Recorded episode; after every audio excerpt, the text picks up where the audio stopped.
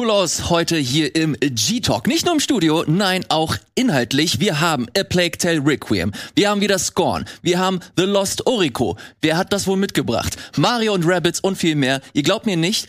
Dann seht selbst hier im G-Talk. Viel Spaß. Hallo und herzlich willkommen hier im Game Talk. Ladies and Gentlemen, Fantastische Leute hier im Studio. Mhm. Ich guck mal hier, was ist denn hier los?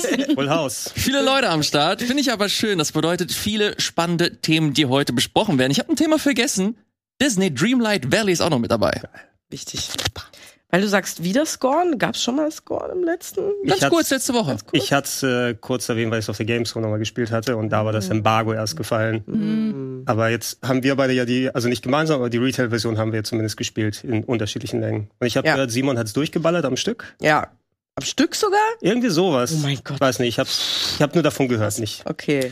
So, wir haben nicht nur Leute, die uns hier auf äh, YouTube schauen, sondern natürlich auch Menschen, die uns im Podcast hören. Deswegen nochmal eine kurze Vorstellung. An meiner Linken, die gute Sarah. Hallo Sarah. Hallo. Die Anina ist mit dabei. Hallo. Hallo. Und also. Also. Here I am, this is me. Der gute Gregor ist natürlich in the world I'd rather be. auch mit dabei. Wie geht es euch? Geht's euch gut? Ja.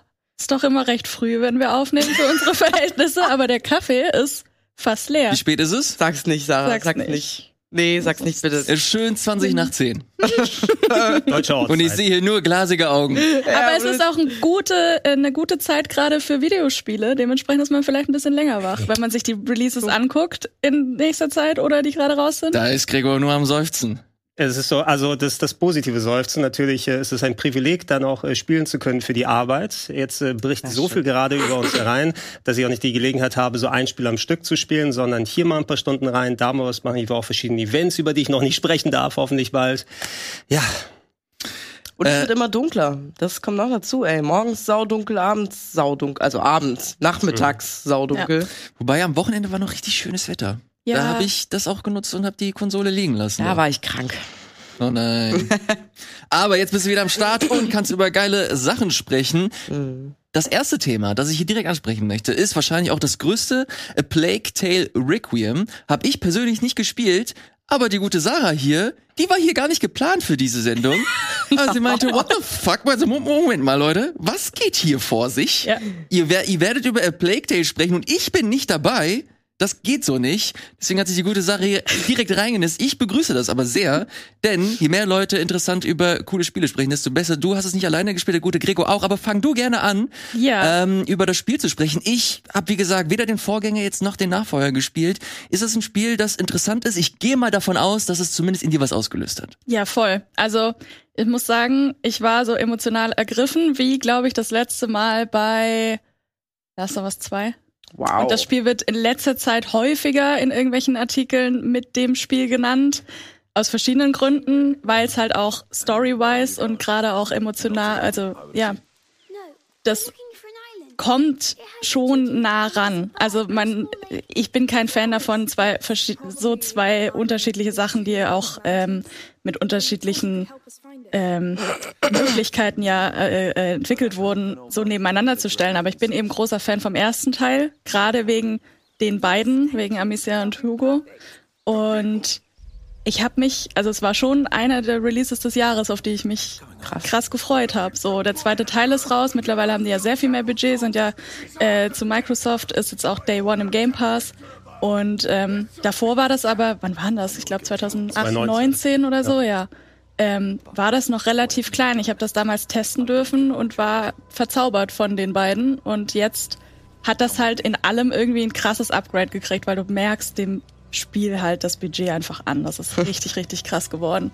Das ist, äh, sieht super schön aus. Mhm. Ähm, und die Geschichte ist einfach cool. Bevor wir auf die Geschichte eingehen, äh, Gregor, gerne mal kurz erklären, worum es hier eigentlich geht. Wir sehen hier ein paar cineastische Szenen. Wir sehen hier äh, zwei äh, Figuren, die eine etwas äh, ja, eine etwas ältere Lady plus ein kleines Kind, die Hand in Hand hier vor irgendwelchen Leuten abhauen. Ich habe keine Lady, Ahnung, was hier. Teenager. Ja, ich habe auch gerade gedacht, was? Sag mal, Elias, also, ich weiß ja nicht. So, so alt ist Amicia auch nicht. Nee. Ist das, ist das, ist das eine Teenagerin? ja. ja?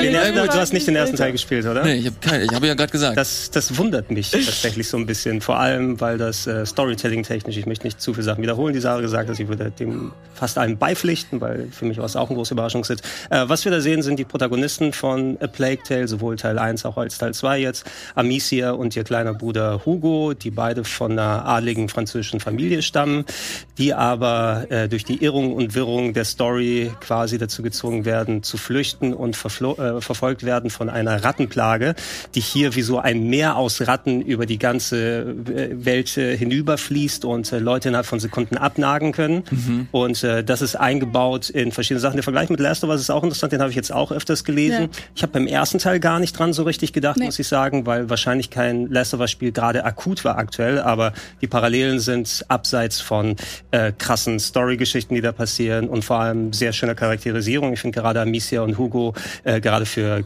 äh, jüngere Charaktere und Kinder, die da sind, ähm, hat man ja häufiger bei Spielen dann eher so, dass, ach, die nerven jetzt hier schon wieder rum. Aber ich fand es schon im ersten Teil sympathisch, gerade Amicia ist ein toller Hauptcharakter, äh, hab's auch auf Englisch gespielt mit dem Voice Acting, Deutsch ist es auch vorhanden, das war ganz okay, aber den ersten Teil kannte ich in Englisch und die ist einfach sehr, sehr gut. Äh, die Sprecherin von Amicia, die das alles auch, die ganzen emotionalen Wandlungen da trägt.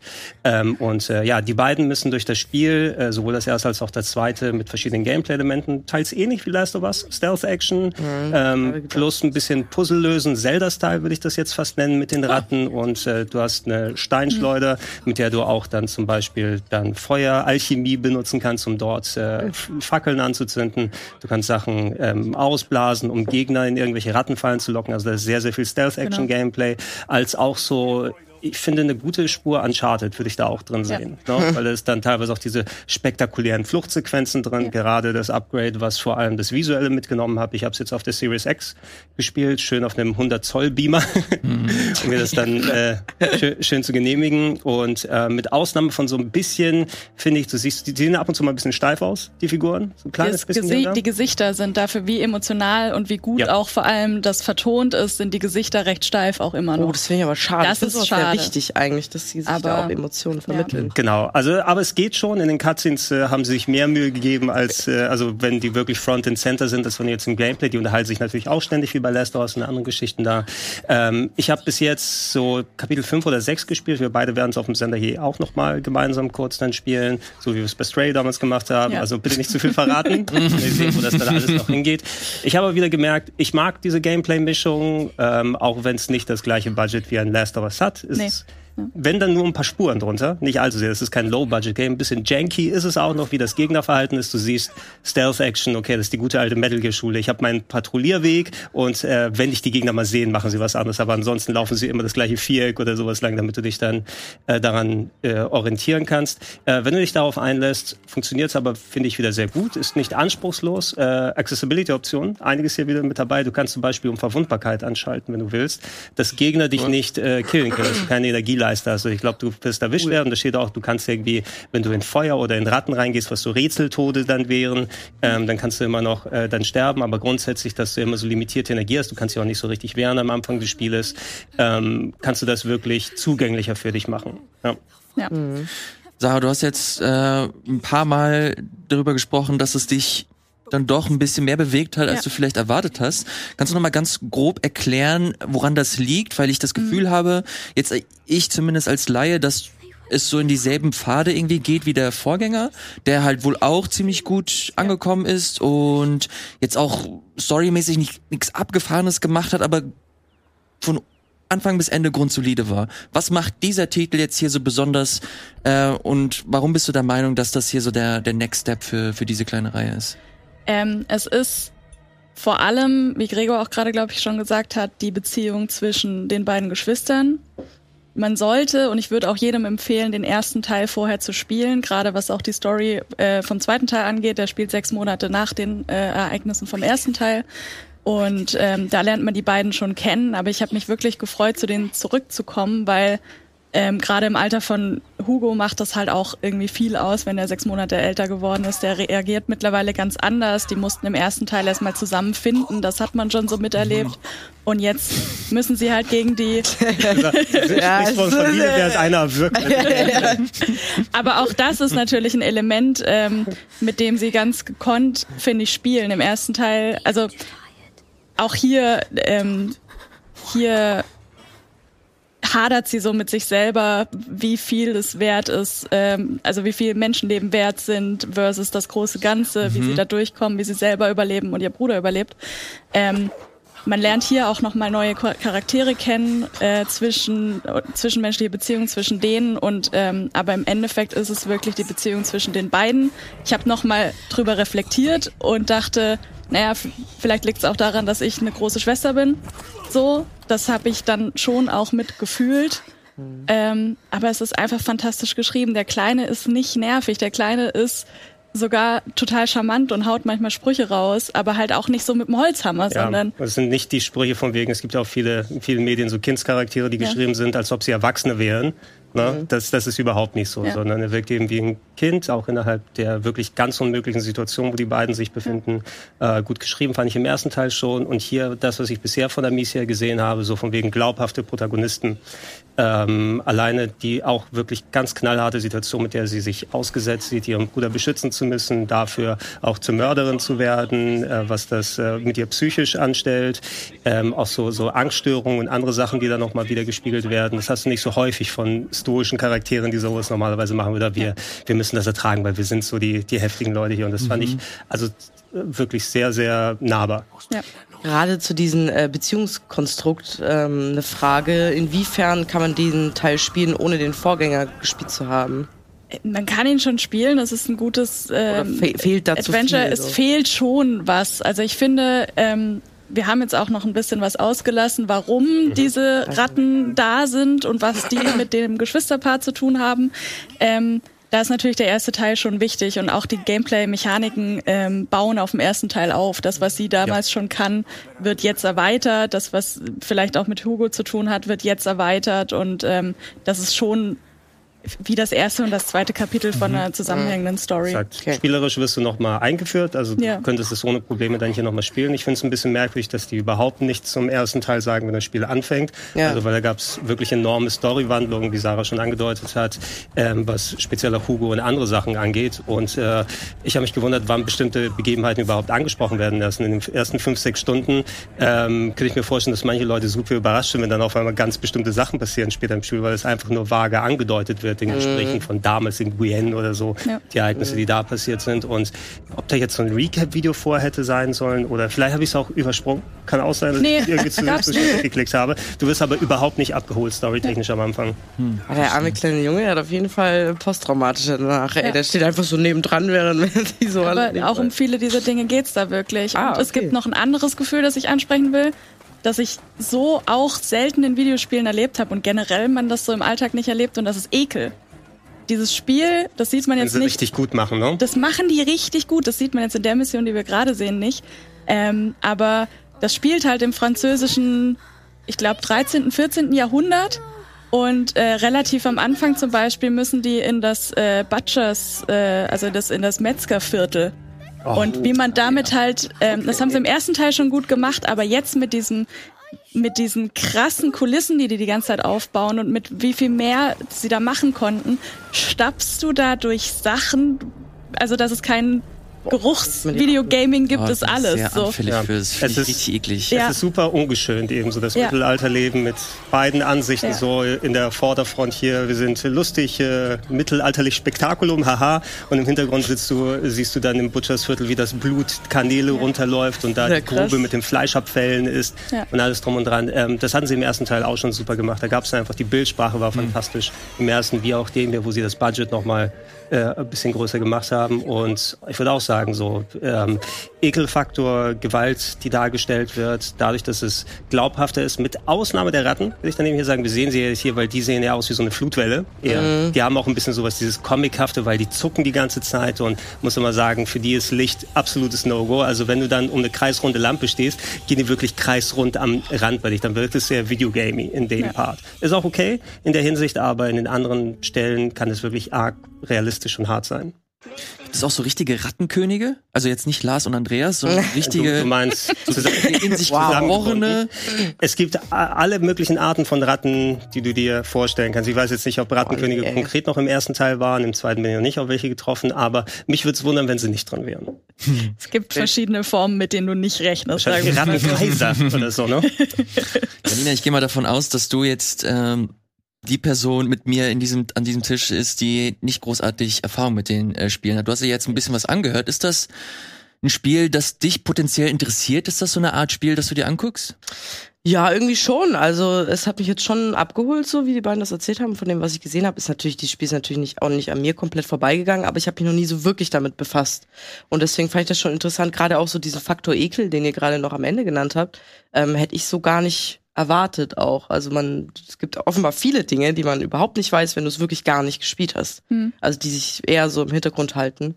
Ähm, was ich persönlich schon sehr interessant finde. Also ja, ich ähm, habe immer bei so Dingen, so Stealth-Action finde ich cool. Aber ich fand zum Beispiel bei The Last of Us auch ganz viel, wenn du nicht stealthst und mehr auf Offensive gehst, mhm die ähm, ähm, vor allem im ersten Teil, die ich nicht so cool fand. Und da hätte ich ein bisschen Angst, ob das Spiel das auch nicht so gut macht. Offensiv kannst du überhaupt nicht gehen. Ne? Also okay. Also zumindest am Anfang noch nicht, weil du hast vielleicht ein, zwei Möglichkeiten, um dich zu wehren. Aber ähm, und das Spiel ähm, upgradet dich übrigens auch im Hintergrund, je nachdem, wie du spielst. Ob du dich vorbeischleißt oder ob du versuchst, wie in Rambo Leute irgendwie in die Ratten zu schubsen, wenn du die Gelegenheit hast, dann upgradet es deinen Charakter. Aber mhm. mein Verständnis war da, wenn du stealthen musst, dann musst du stealthen und kannst okay. nicht einfach zur nächsten Tür rennen, ja. ähm, um dann den nächsten Abschnitt zu machen. Also du wirst schon sehr in die Richtung gedrängt.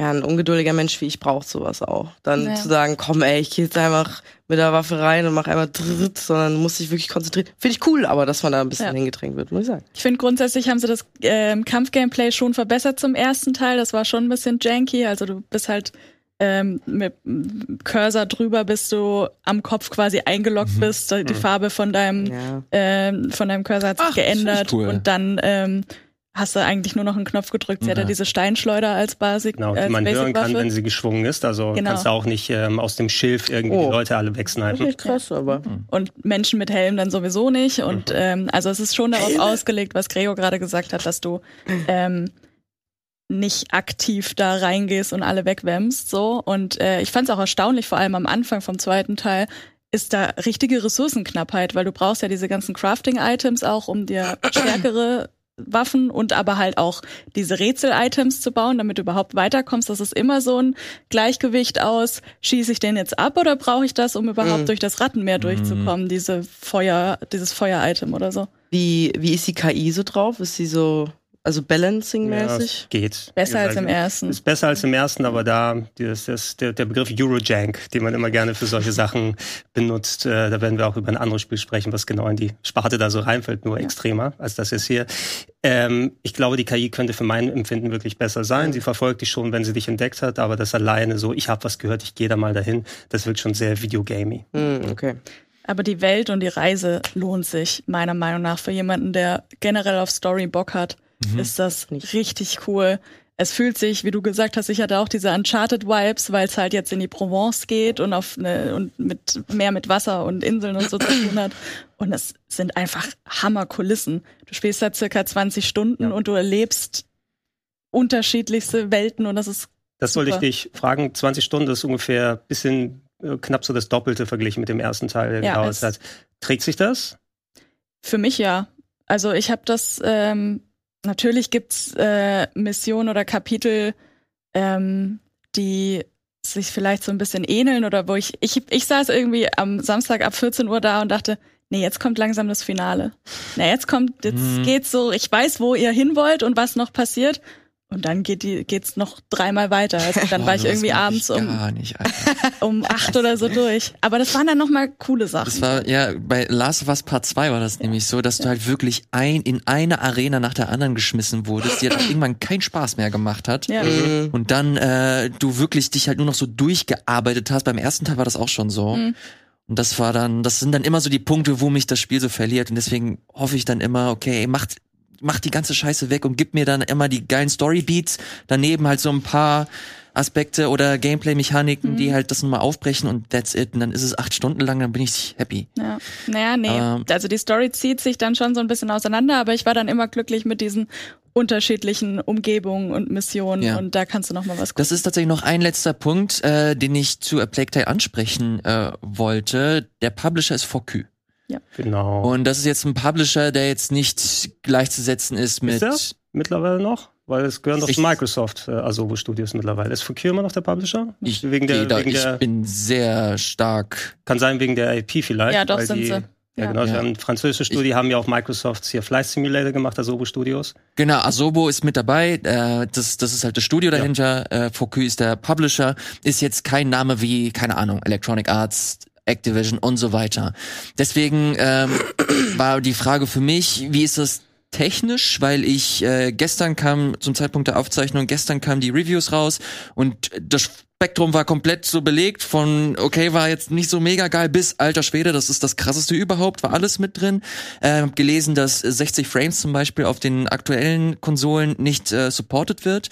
Ähm, ist das ein Ding, das euch großartig aufgefallen ist, dass das Spiel vielleicht nicht zu 100% rund gelaufen ist? Oder seid ihr der Meinung, dass äh, trotz hier und da kleinerer Mäkel, äh, Gregor, du hast gerade Eurojank äh, nochmal mit in das ins Spiel gebracht, ähm, ob man darüber entspannt hinwegsehen kann oder ist es ein Ding, das man durchaus auf dem Schirm haben sollte? Gregor, mach du gerne weiter. Ja, ich mach's mal kurz, weil wir haben es ja auch schon kurz angesprochen. Ich habe es ja auf verschiedenen Arten ausprobiert auf der Xbox, in 4K.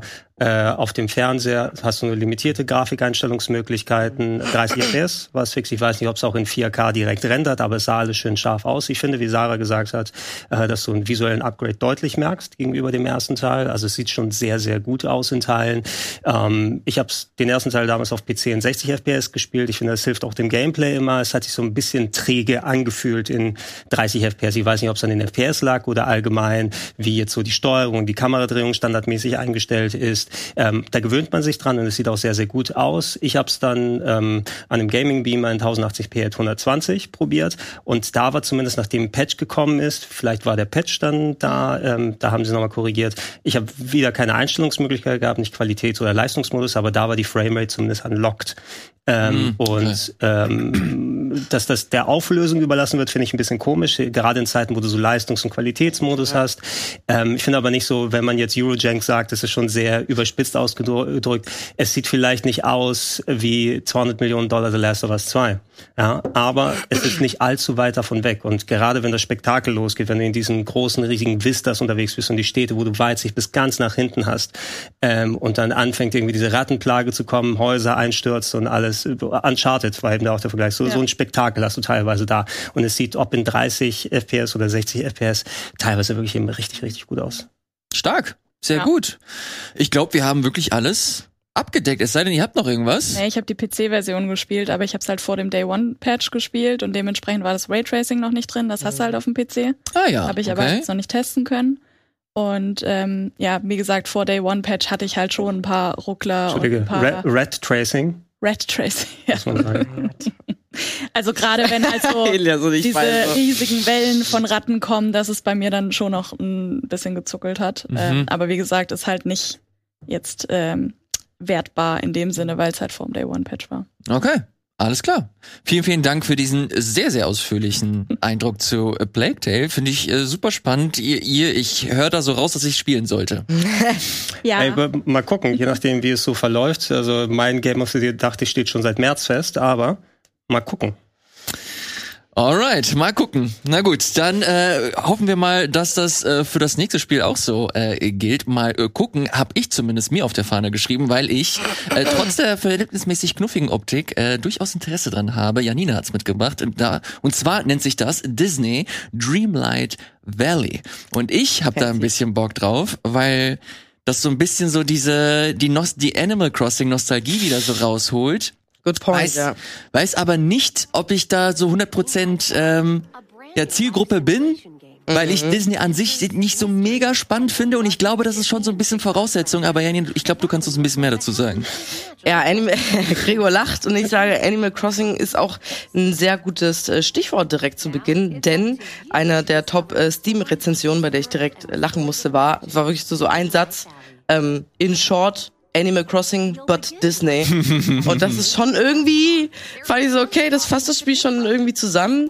Ähm, ihr seht ja, knuffige Optik, wie du schon gesagt hast. Ähm, es dreht sich alles rund um die Disney- und Pixar-Charaktere und Welt und das bauen sie auch relativ groß aus. Also man hört die immer Sprüche sagen aus den Filmen. Es läuft Musik im Hintergrund aus den Filmen die verhalten sich so, ähm, alles baut drauf auf, aber was macht man denn überhaupt? Ja, letztendlich bist du einfach eine Person, die so bisschen böse Zungen sagen, so der, der Knecht bist von den allen, so, du bringst denen halt Sachen und freundest dich mit denen an und dreht sich aber alles um ein äh, grundlegendes Story-Element und zwar ähm, das Vergessen nennt sich das. Und man sieht jetzt gerade nicht, aber überall in dieser Welt, in der man da am Anfang ist, sind äh, so Nachtdornen und oder hier sieht man es auch so ein bisschen dieses Ätherzeugs und so. Verstehe, ja. Und das hat quasi das Vergessen ausgelöst. Und ähm, die Charaktere in dieser Welt vergessen eben alle, was sie da so erlebt haben in diesem idyllischen Land und haben sich deshalb im Traumschloss zurückgezogen in ihre jeweils eigenen Welten. Und ich dachte mir, okay, das ist die Story so ein bisschen. Und, und man selbst ist als Hauptcharakter da und ist quasi, ey, ich erlöse euch, wir bringen diese Nachtdorn weg und kommen hinter das Rätsel des Vergessens. Und ich dachte mir, okay, also weiß ich jetzt nicht so richtig. Ähm, Aber ich habe die Star Trek Folge mal gesehen, wo das passiert ist. ja, das ist so, das ist der Aufhänger und deswegen verstehe ich auch diese Fragen mit, was genau ist die Zielgruppe? Und das ist ähm, tatsächlich auch das, was ich mich permanent gefragt habe beim Spielen. Weil, was ist die Zielgruppe bei Animal Crossing? Ja, eigentlich Kinder. Aber wie ist es in der realen Welt, als Animal Crossing mal ein paar Teile rausgebracht habe? Ganz ehrlich, äh, Sarah, du nicht, wir haben diese Spiele geliebt. Und ähm, glaube, dass wir keine Kinder mehr sind. Zumindest halb.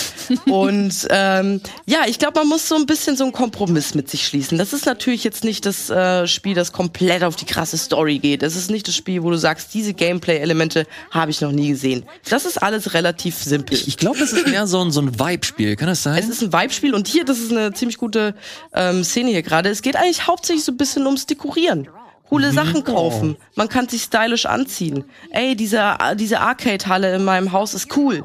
Und ähm, ja, und dann sammelst du noch ein bisschen Achievements ein und deine Magie wird dadurch besser. Kannst ja eigentlich alles hinten rüberwerfen. Ich habe es jetzt auch noch nicht komplett durchgespielt, ähm, soll sich aber immer relativ ähnlich verhalten und das sind wohl auch mit die größten Kritikpunkte. Ähm, wo ist die Abwechslung? Es ist relativ grindlastig so Sachen von A nach B bringen, mit dem und dem reden, da Freundschaftslevel erhöhen. Das ist so ein bisschen der Aufhänger quasi. Ähm, wo ich, das, wo ich eben auch sehr kritisch rangegangen bin. Ey, aber dann warst du mal bei Wally in seiner Welt und musst ihn überzeugen, rüberzukommen und der guckt dich an mit seinen Roboteraugen und denkst so, ey, ich möchte alles tun, damit es dir gut geht, kleiner Roboter, weil irgendwie so ein bisschen so ein paar Dinge, wie gesagt, ich habe So sicher die auch Disney nicht alle, Magic, ja? ja, ja, ich habe auch nicht alle Disney Pixar Filme und so weiter äh, gesehen, aber die, die man dann mal gesehen hat und wo man irgendwie so ein bisschen emotionally attached ist, das kriegt einen dann ja irgendwie schon. Ähm, aber trotzdem, wie gesagt, sie haben halt noch so ein paar Schwächen. Ich weiß aber nicht, ob man das so wirklich festhammern kann, weil es ist ein Early Access gerade noch das Spiel. Ähm, kommt nächstes Jahr. Ähm, soll der feste Release sein, zumindest aktuell geplant. Und ähm, man fragt sich, okay, wollt ihr noch viel ändern? So Sachen wie, es gibt ein Real-Time-Setting, was ein Problem ist für Leute, die normal arbeiten und abends nach Hause kommen. Ach, das ist ja interessant. Und es ist, es ist spät und Läden haben zu und Mickey pennt halt ab 6 Uhr. Ab 18 Uhr pennt Mickey. Mickey, what the fuck? So, Entweder ist er ein Kleinkind oder extremst reich. ja, und das sind halt so Sachen, wo man sich denkt, also das ist, wie angebracht ist ein Realtime-Setting in so einem Spiel. das ist halt wieder so eine 1 zu 1 Nord an Animal Crossing. ja. Äh, was ja auch sehr stark zeitengebunden ist. Das wäre jetzt mega abgefahren, wenn die auch äh, hier Jahreszeiten und so ein Kram drin hätten, äh, was vielleicht das Ganze zu doll auf die Spitze treiben würde. Aber insgesamt habe ich schon das Gefühl, dass es sehr stark in diese Richtung geht, Ja. zumal ja Animal Crossing jetzt auch mit dem letzten DLC auch komplett in diese Dekorier-Ecke gegangen ist Stimmt. und man da äh, komplett sich äh, ausleben kann. Ich glaube, genau den Punkt hast du gerade gebracht, was für mich so der Dealbreaker ist, dass du halt wirklich sehr viel Zeit in diesem Spiel verbringen musst, um halt Erfolge zu äh, generieren und grinden musst, immer mit den Leuten sprechen musst, die Leute zu dir hanholen. Du musst natürlich deine Stadt irgendwie pflegen und und äh, instand halten in Anführungsstrichen, was äh, kein Ausschlusskriterium für alle anderen Menschen äh, ist, weil ich glaube, die Leute, die diese Spiele feiern, wollen genau das haben. schon so, ja. Die wollen sich in diese Spiele verlieren und äh, komplett sich fallen lassen und so ihr kleines Disney-Königreich Ja. aufbauen. Voll. Für, für mich ist es halt einfach zu viel Zeit. Ich habe einfach, ich, äh, ich, ich finde das echt geil und ich, es triggert schon ein paar Punkte bei mir, Mhm. aber ich, keine Ahnung, Alter, ich habe ich, ich hab einen Job. Nee, also, ja auch, aber das dann fällst du genau aus der Zielgruppe. So, Ja, A, ja. du bist kein Animal Crossing-like Spieler, mäßig. ja, äh, Und doch, B, ja. du bist kein riesen Disney-Pixar-Fan. Und Ja. obwohl ich das eine auch nicht bin, und zwar dieser Disney-Pixar-Part, bin ich halt ein riesen Animal Crossing-Mensch. Und ich würde zum Beispiel bei dir sagen, ey, wenn ich das auch immer so gekickt hat, dieses Spiel, dann wirst du Disney Dreamlight Valley auch mögen. Ich Bis- muss sagen, ich habe es ja angefangen zu spielen, habe ich noch gar nicht erzählt. Ähm, ich habe das im Game Pass gesehen und habe es äh, runtergeladen und angefangen. Und deswegen diese Info mit dem Early Access Ja. hatte ich nämlich bis gerade nicht. Ah, ja. Und dementsprechend habe ich es auch ganz anders abgestempelt, weil ich fand es ein bisschen janky. Ich fand auch die die äh, die generelle Steuerung und dieses Durchklicken, das war alles immer noch so ein bisschen Ja. verzögert und ein bisschen, ah, und es hat auch nicht jeden, jede, jede Eingabe irgendwie genommen, richtig. Teilweise, wenn ich in ein Haus rein wollte oder so. Und ähm, dementsprechend habe ich es recht schnell wieder ausgemacht. Und ähm, du hast irgendwie so ein komisches, ich hatte den komischen Moment, dass wenn du mal eine Quest von einem angenommen hast, dass der dir hinterherläuft, aber auch in deinem Haus spawnt. Und Oh ich bin Gott, halt, ja, ja. ich habe da so da hinten Ja, mit Hallo? Mickey in seinem Haus geredet und irgendwie fünf andere, Goofy ist ja, Schlimmste. hab fünf andere Dinge gemacht, irgendwie mein Garten und dann bin ich rein, weil du musst dich immer, du musst dich recht schnell, zumindest am Anfang, immer hinlegen oder hinsetzen, damit dein, deine Energieleistung da reingeht. Und dann bin ich rein und plötzlich steht der halt so vor dir. wow. Ist das Disney-Game oder Slenderman? Kannst du Ja, das mal ey, sagen? ist Mickey hat auch einen ganz komischen Blick irgendwie. Der ist noch nicht ganz Slenderman mit fertig, habe ich das Goofy. Gefühl. Das wäre toll. Das Problem ist, wenn du diese Quests nicht abwählst, Ja. warten die so lange drauf, Ja. dass du das mit denen machst, bis du die wirklich das gemacht hast. Und gerade, das ist auch so ein bisschen dieser, du musst mit allen befreundet sein. Aber was ist, wenn ich überhaupt nicht mit Goofy befreundet sein will? Möchte Goofy ist nicht. super weirdo in dem Spiel, ey. Das ist, du bist, du bist angeln irgendwie und das ist so sein, sein Ding. Er angelt gerne. Und, ähm, und er steht immer neben dir. Und du denkst, ey, Goofy, geh mal weg irgendwie auch eine Sekunde so. Die haben auch Naja, überhaupt gar kein äh, Verhältnis zu Personal Space. Die stehen dann halt hier so. also, Du musst, du musst es bedenken, Goofy ist ja auch Witwer. Ne? Und der Oh. braucht einfach mal ja, aber nicht ich. zwischenmenschliche So. Beziehungen. Mir leid, Goofy, Mann. Wo ist Mickey- Max? Muss man ihn finden? Kann man ihn wieder zu Goofy ins Haus schieben? Rate mal, rate mal, wonach er angelt. Oh Gott.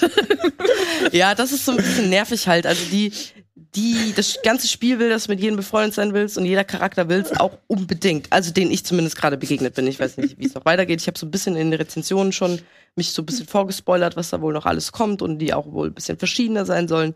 Aber das ist natürlich, kann auch extrem nervig sein. Aber wie gesagt, das ist die Early Access. Vielleicht wollen sie es ändern. Aber auch da frage ich mich, es ist einfach irgendwie komisch. Ja, es ist ein Game Pass, aber warum kannst du dieses Spiel zu einem Voll Vollpreistitel auf Steam zum Beispiel erwerben, wenn sie planen, wenn das ein Full Release wird, das kostenlos zu machen und dann nur noch andere Käufe Ja, eben beinhalten. ist da nicht Ist irgendwie so eine, so eine Mobile-Firma, die dahinter steht, hinter dem Spiel? Gameloft. Gameloft, ne? Die solche Mechaniken oder sagen wir mal Spiele, die auf so Free-to-Play, wie können wir dann gucken, wie wir es monetarisieren, die haben sich ja echt spezialisiert drauf, ohne das Spiel jetzt zu kennen oder Gameloft Ja. typische Spiele, aber ich kann mir vorstellen, dass es sich anders anfühlt als jetzt wirklich ein Animal Crossing, was ja auch monetarisiert, aber auf seine eigene Art. auf seine eigene Art und Weise. Und ich habe das auch ganz, ganz oft gehört und ganz viel gelesen, dass Leute sagen, okay, warum sollte ich jetzt hier mir diese, diese 40 Euro oder das investieren? Wow. Und dann, und das ist schon, ne? Ich glaube, du bekommst dann auch dieses Founders Pack dann gleichzeitig, Ja, dass du halt zusätzliche äh, zusätzliche Items und Inhalte bekommst. Zum Early Access, also Ja, Das ja, konnte also ich aber direkt runterladen im, im Game Pass, wenn du dich synchronisierst. genau, dafür musst du aber natürlich auch äh, die Game Pass Subscription bezahlen. Ist äh, auch ein Ding, das nicht jeder hat, dass ich jede Woche aufs Neue unter den Game Talk äh, Kommentaren zu lesen bekomme. Äh, nee, ich muss mir das auch holen. Ich hatte auch Shame on me, aber ich musste mir auch den Game Pass holen, weil ich ihn vorher nicht hatte und nicht eingesehen habe, 40 Euro für die Early Access zu zahlen, die danach, was danach kostenlos wird. hast du es dann auf dem PC gespielt über den Game Pass? Genau, ich habe es auf dem PC gespielt und ähm, aber mit Controller. So, Mhm. es ist manche vielleicht widersprüchlich, aber wegen Streaming eben, aber trotzdem Nö. das Controller-Gefühl. Ähm, und ähm, ich finde schon, also meine Erfahrung war noch mal besser als deine, was was zwar diese Controls angehen, aber trotzdem hakt es einfach noch an vielen Stellen. Du hast so so ein Auswahlradar, ähm, wo du halt dann ähnlich wie bei Animal Crossing, ne, wo du dann deine Schaufel hast und deine Spitzhacke hast, aber du kannst es nicht wählen, während du läufst. Also musst du auch jedes Mal. Es sind kleine Dinge, aber es ist halt irgendwie nervig. So, du rennst irgendwo hin und musst halt stehen bleiben, um was auswählen zu können. Ich glaube, man kann nicht mal rennen. Kannst du rennen? Konntest du rennen? Ich hab, Weiß ich nicht mehr. Kostet aber 15 Euro. Dann. ja.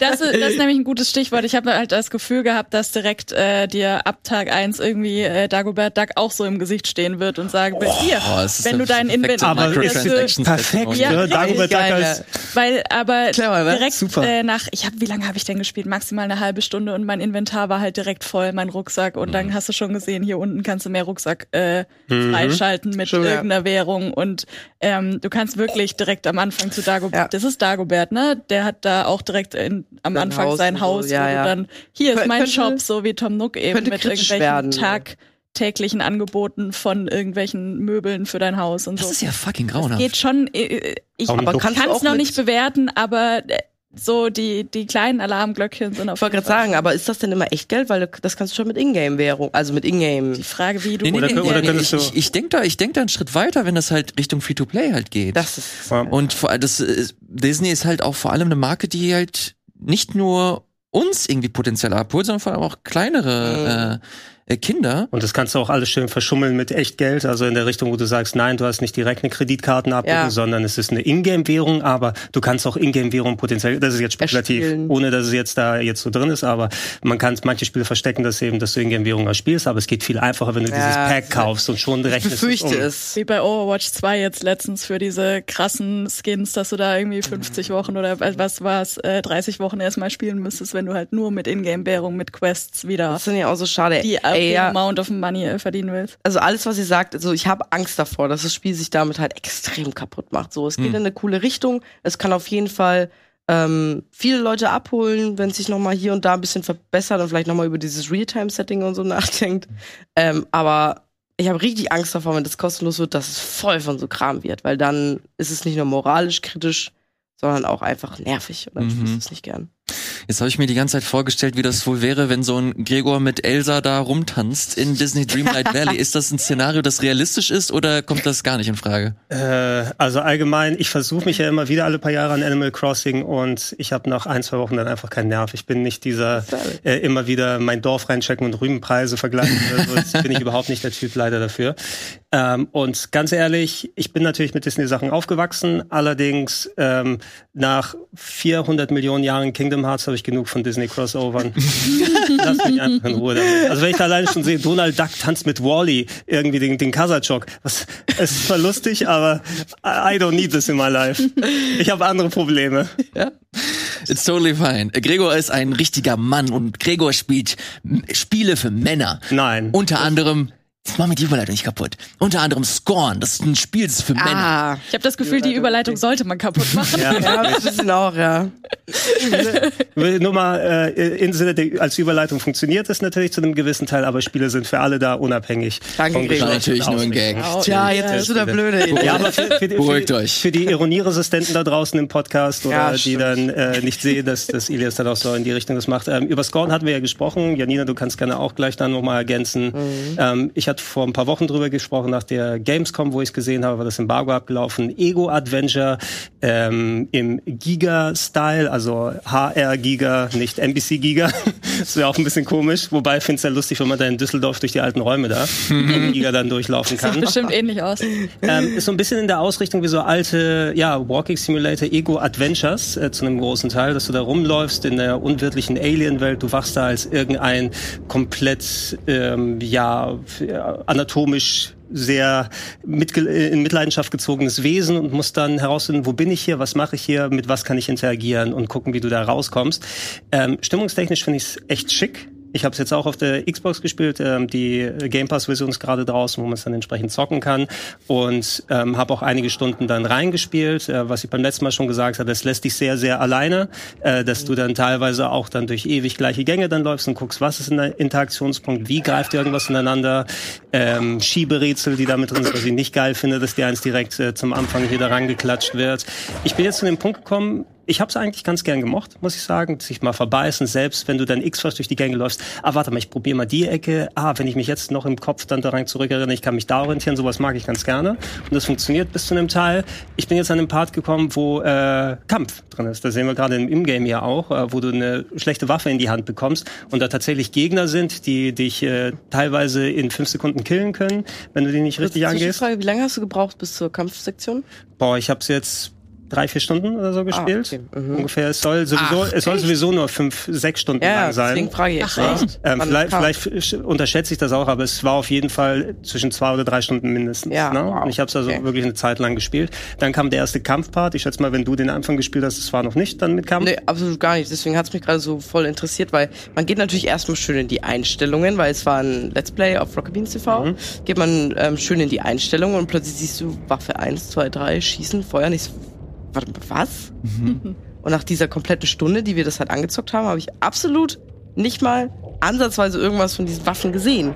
Und deswegen, weil das Spiel ist jetzt auch nicht allzu lang, wie wir jetzt äh, mir schon gesagt haben und auch schätzen so. Mhm. Ähm, und das lassen die am Anfang vollkommen weg. Ja. Aber Gerne weiter. Das, was wir hier gerade auch sehen, da hast du eine richtige Schusswaffe. Also zu dem Part, wo ich gekommen bin, hast du so eine Nahkampf-Alien-Style-Waffe, die wie so ein Face, also oder die, der Mini-Alien-Kopf aus den Xenomorphen. der springt da so raus aus der Waffe. Ist alles schon sehr, sehr nah dran an Giga, eben allein von der Bildsprache. Ähm, und da musst du im Nahkampf an diese Dinger da dran, die du kannst nicht vernünftig ausweichen, die spucken dich mit Gift sofort an und deine Energie wird gequicksaved automatisch. Ich bin jetzt an der Stelle gekommen, wo ich irgendwie so zwei Energiepunkte habe und ich werde insta gekillt, wenn oh. die mich nur schief angucken. Oh. Ähm, ich glaube, ich kann zu einem älteren Checkpoint noch zurückgehen, der mich nochmal 20 plus Minuten oh. oder so zurückwirft.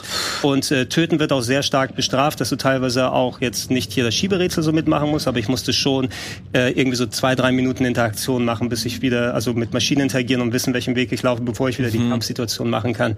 Es war ein sehr unangenehmes Kampferlebnis, muss ich sagen. Und wenn es komplett ohne Kämpfe gewesen wäre, ähm, dann wäre ich wesentlich wohlgesonnen. Ich werde mich wohl noch mal dran sitzen, aber ich war kurz davor, das zu deinstallieren. Mhm. Ach, krass. Ehrlich gesagt auch. Ich fand, ähm, ich bin eben auch sehr, sehr blank an dieses Spiel rangegangen, absichtlich, weil ich das immer ganz cool finde, das einfach ohne jegliche Außeninfo auf sich wirken zu lassen. Mhm. Und ich bin auch mit so einem kleinen Amnesia-Gedanken irgendwie an dieses Spiel dann gegangen. Ähm, also als ich, dann, als ich dann, oh, das, das ist die Waffe? Ja. Sorry, aber das sieht halt wirklich widerlich aus. Digga. Aber das ist das Spiel. Widerlich. Also das alles stützt sich darauf so ein bisschen, dass es einfach nur sau eklig ist. Fand's aber nicht so gruselig, meine ich. Eklig schon, stimmungsvoll, aber ich habe mich jetzt nicht gebibbert und gezittert. Vielleicht ist es aber auch meine, meine Abhärtung, was so Horrorspiele angeht. Das wäre jetzt nämlich meine Frage gewesen. Hat das, ob das so erdrückend ist, bedrückend ist wie, wie direkt Dead Space oder ist das mehr, also wie oft wirst du wirklich krass äh, gejumpscared oder so? Ja, die Rätsel lenken ab, finde ich so ein bisschen. Ja. Obwohl ja. Amnesia hatte auch Rätsel, also ich rede jetzt vor allem vom ersten Teil, wenn ich Amnesia sage, hatte auch Rätsel, aber dadurch, dass man sich auch nicht wehren konnte und so, finde ich, haben die diese, diesen Druck und diese Panik irgendwie viel besser gemacht. Meiner Meinung nach, ich rede wie gesagt nur von der ersten mhm. Stunde, also mhm. aber von der Stunde, ähm, als Scorn eben, wie wenn ich jetzt wirklich nur die ersten Minuten da vergleiche du bist halt nicht hilflos ausgesetzt, hast aber offenbar auch nicht so richtig geile Waffen irgendwie.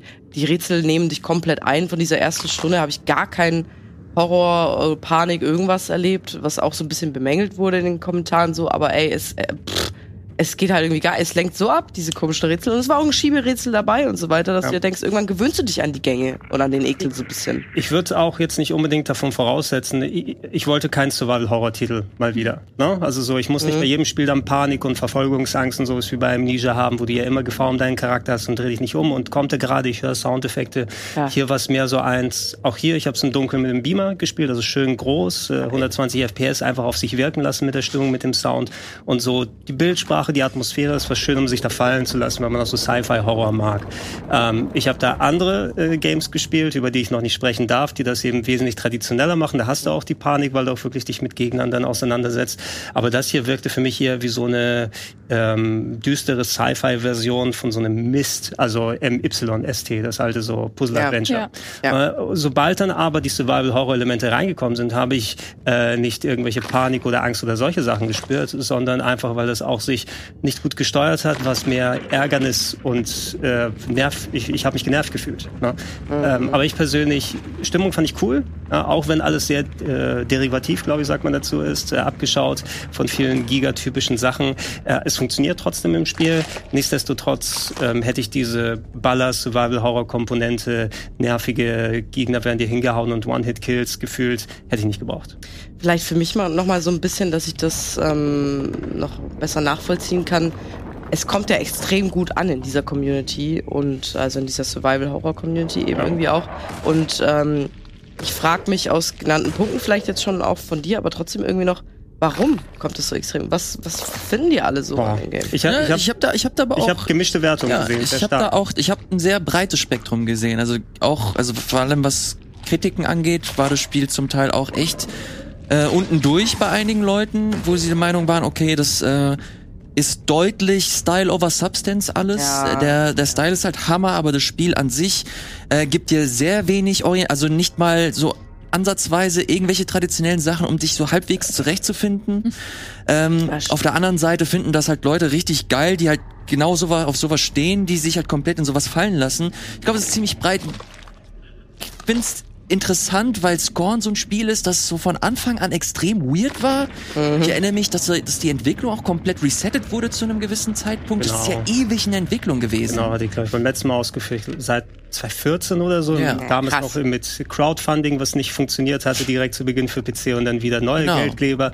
Mittlerweile über den Game Pass nach äh, knapp acht Jahren dann rausgekommen in der aktuellen Art. Ähm, ich habe auch diese sehr, sehr gemischten Wertungen gehört und auf das, was du gesagt hast, Janina, um das nochmal aufzugreifen. Mhm. Ich denke, da ist sehr viel einfach, weil es fühlt sich schon relativ eigenständig an, abgesehen vom Stil, der sehr abgeschaut ist. Aber ich meine so wirklich so ein Ego-Adventure mit Horror-Styling, was sich auch mal alleine lässt. Das, was zu einem Teil manche Leute nerven kann. Ich wusste auch nach einer Zeit zumindest zu schätzen. Ne? Also ja. wo ich mich da mal wirklich drin verbeißen kann und durch die Gänge laufen, ohne dass ich dann was aufgeblinkt bekomme und mach das. Schwierig mhm. wird's erst, wenn du wirklich mal an einem Rätsel hängst und das gar nicht machen kannst, weil dann bist du komplett hilflos ohne Internet ich glaube auch, es verliert gerade an dem Punkt viele Leute, dass du auch sagen kannst, ich weiß, ich weiß nach einer Stunde exakt nichts von der Story. Also nicht mal wirklich ein richtiges Intro gibt's so. Ich, ich würde spekulieren, du würdest nach dem Ende wahrscheinlich auch nichts von nee. der Story wissen. So ja, okay, aber vielleicht, das, das ist vielleicht ein Punkt, der viele Leute verliert. Plus, klar, es ist ein Alleinstellungsmerkmal, so ein bisschen der Stil und die Art und Weise und so. Aber ich finde, selbst nach dieser kurzen Zeit, es nutzt sich irgendwie auch ein bisschen ab. Irgendwann findest es nicht mehr so eklig, so richtig. Aber kann sein, dass es später noch ekliger wird oder so, von dem ich noch nichts weiß.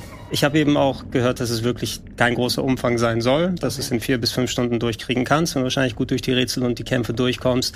Ich denke, ein guter Teil ist davon, dass die eben einfach sonst zu wenig Spiel gehabt hätten, ne? dass die mhm. bewusst gesagt haben, wir machen alles noch mal ein bisschen verworrener und das zum Spielprinzip. Wir machen da ein Schieberätsel rein, weil, äh, rein, weil die Leute noch mal eine halbe Stunde mindestens hängen, die nicht mit damit vertraut sind ja. und alles plus wir machen die äh, Survival-Horror-Elemente, dass du auch direkt insta sterben kannst mit Rücksetzpunkten, die weit nach hinten gehen, weil da kriegen wir noch ein, zwei Stunden mehr mindestens raus, was keine gute Entscheidung war meines Erachtens. Ich habe auch lieber ein Teil des Drei-Stunden-Erlebnis von mir aus, wenn das gut funktioniert.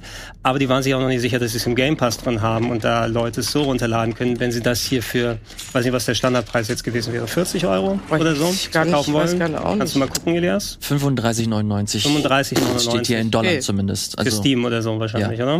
Mhm. Also ja, ne? das wird wohl so gegengerechnet. Ne? Mhm. Wir wollen es ja auch irgendwie verkaufen. Wenn die gewusst hätten, dass von Anfang an den Game Pass ra rauskommt, hätten die vielleicht diese Redundanz rausgeschnitten und mhm. dann lieber ein kleineres Erlebnis rausgemacht. Gut verstehen. Ich, ich finde es ja tatsächlich ganz geil, wenn sich Spiele das äh, trauen oder auch so ihren so ihre Situation sich vor Augen führen und wissen, okay, wir haben vielleicht nicht so viel Budget, wir haben nicht die Zeit und dann äh, komplett, wir gehen all in und versuchen einfach ein weirdes Erlebnis zu bringen. Mhm. Äh, deswegen ist das eigentlich ein Spiel, das mich komplett anspricht. Das Problem ist, ich bin halt, ich habe halt Schiss. ich kann halt solche Spiele nicht spielen. Probier's, probier's mal. Ich ja. glaube, das ist mehr der Schiss vor dem Schiss. Ich glaube auch. Ich glaube, das ist nicht einer der großen Paniktitel letztendlich. Ja, weil ich habe keinen Bock, dass halt Gegner kommen und dann ich so mega panisch da äh, Also muss. bisher waren die Gegner diese kleinen äh, Wurstmonster auf äh, zwei Mini-Beinchen oder so. Wenn du davor wirklich dann schon Angst ich eher probier's mal aus, einfach vielleicht mal ähm, die erste halbe Stunde die Atmosphäre nicht Ja, okay. Dann Fühlst du dich da bedroht? Äh, Hast du irgendwie so ein Ja. schlechtes Bauchgefühl und so weiter? Oder kannst du dich in die Atmosphäre fallen lassen und sagen, okay, wo bin ich hier? Was mache ich? Was passiert? Und auf einmal, also ge- gerade die Soundkulisse ist geil. Ne? Wenn du überall so blubbern und mechanische Geräusche hörst, wenn dann Maschinen angeworfen werden, diese Fleischmaschinen und so weiter. Ähm, und äh, wenn auf einmal ab und zu mal auch sehr sparsam mit Musik gearbeitet wird, Ja. ist schon cool gemacht. Ihr lacht und ich finde auch ähm, gerade der Vergleich mit Dead Space so ein bisschen Ja. auch interessant. Von dem, was ich jetzt gerade gesehen habe und von meinem Gefühl und von dem, was Gregor erzählt hat, habe ich das Gefühl, es kommt nicht mal, nicht mal. Und ich fand Dead Space auch nicht horrorlastig und es kommt, glaube ich, dann auch nicht. Holy ran. shit, ich bin da. Ich Ich, hab wollte da, ich hab da sowas von den Quit gemacht. Was? Auch. Boah, nee. Bei Dead Ich, Space? ich gar nicht, Ja, ey. wusstet ihr, dass da Ingo einen direkt am Anfang Ja, begrüßt? das- das ist, habe ich letztens wieder angeschaut wegen ja, In- Callisto-Protokoll. Ingo, In der deutschen Ingo Synchro, ist der ja. Pilot äh, von dem Schiff, mit dem Isaac ankommt. Ja. Oh mein direkt Gott. am Anfang so. Das ist Hä? super. Ähm, ja, Was? Dead Space habe ich auch nicht Cool. äh, durchgezogen. Ich, Sarah, muss, bist du, bist du Ja. da bei mir? Also wirst du es Ja. auch ausprobieren oder ist es raus? Kommt nicht ich werde, also das Ding ist, alles was die beiden gerade erzählt hat, erinnert mich so an Agony und davon, Mm. äh, also Das sind keine guten Erinnerungen. nee, genau. Das habe ich Weil ausgelassen, dieses- weil ich so Schlechtes drüber gehört habe. Ja, genau. Und das, aber das hat so ganz viele Parallelen zu dem, was ihr gerade erzählt habt. Dieses, ähm, es sieht halt alles ekelhaft aus. Es gibt Rätsel, die dir null erklärt werden, aber du musst da irgendwie durch. Und äh, mehr sagt es dir nicht. Und ähm, ja, wir haben alle, glaube ich, gesehen, wie Trant wahnsinnig wurde mit diesem Spiel. Ähm, dementsprechend, also grundsätzlich, ich habe mir jetzt, ich bin gerade so ein bisschen im Alien-Ding drin, weil ich Alien, Alien und Aliens gerade im Kino geguckt habe. Und ähm, dementsprechend so diese das Giga-eske, mich ähm, hätte ich gerade schon Bock drauf, aber wenn ich halt höre, ja, es ist halt, es sind Schieberätsel und es sind, die Rätsel sind nicht anspruchsvoll, aber sie sind halt da und dann weiß ich nicht genau, ob das, was das Spiel will, ob es jetzt das oder das ist. Finde ich eine gute Frage auch, ja. Aber wenn es so kurz ist, könnte ich es mir vielleicht mal angucken. Obwohl ich eigentlich nicht so der Horror. Ich bin ein bisschen Mensch abgeschreckt jetzt irgendwie, ehrlich gesagt. So nach dieser Stunde war ich so, okay, was kommt denn da noch? Ähm, wird es noch ein bisschen krasser? Wird es noch ein bisschen besser? Aber ehrlich gesagt bin ich jetzt so ein bisschen, für mich war es so ein bisschen Downer irgendwie auch. Mhm. Weiß ich nicht. Deswegen ist es, glaube ich, ganz gut, dass das ähm, unter anderem im Game Pass halt drin ist. Ja. Wenn man halt Interesse dran hat, kann man sich das angucken, wenn man eh die Subscription hat und wenn nicht, dann ignoriert man's. Ich wollte gerade äh, sagen, ey, eventuell kommen äh, PlayStation Plus Leute auch in den Genuss, aber Stand jetzt gibt es das wirklich nur für die Xbox und für den PC. Mhm. Gehe mal davon aus, dass es früher oder später auch für die PlayStation erscheinen wird, aber Aber Stand Microsoft-Dollar sind da geflossen. Das war ja die ganze Zeit in den Präsis von, von äh, Genau. Microsoft mit drin. Also eine, eine gewisse Exklusivität äh, wird es da noch geben, aber wie gesagt, ich glaube früher oder später äh, wird es soweit sein und die Nummer kommt auch für die PlayStation. Jetzt ist auf jeden Fall der Zeitpunkt, damit wir eine kurze Pause machen. Wir gucken uns einen Spot an und sind dann gleich wieder zurück mit noch einem Banger-Thema. Mario und Rabbits, das Spiel, auf das ich mich drei Jahre gefreut habe. Ich habe es gespielt. Gregor, glaube ich, auch. Ich habe eine Meinung. Bis Oh gleich. mein Gott. Moin Moin und hallo, herzlich willkommen zurück hier im Game Talk mit Sarah, mit Janina, mit Gregor und jetzt mit Mario und Rabbits. So machen die doch, oder? Machen sie es nicht mehr, die Rabbits? Ich glaube nicht mehr, ne? Erst gesagt, nachdem ich jahrelang bei Game One damit gequält wurde, sind sie wieder zurück.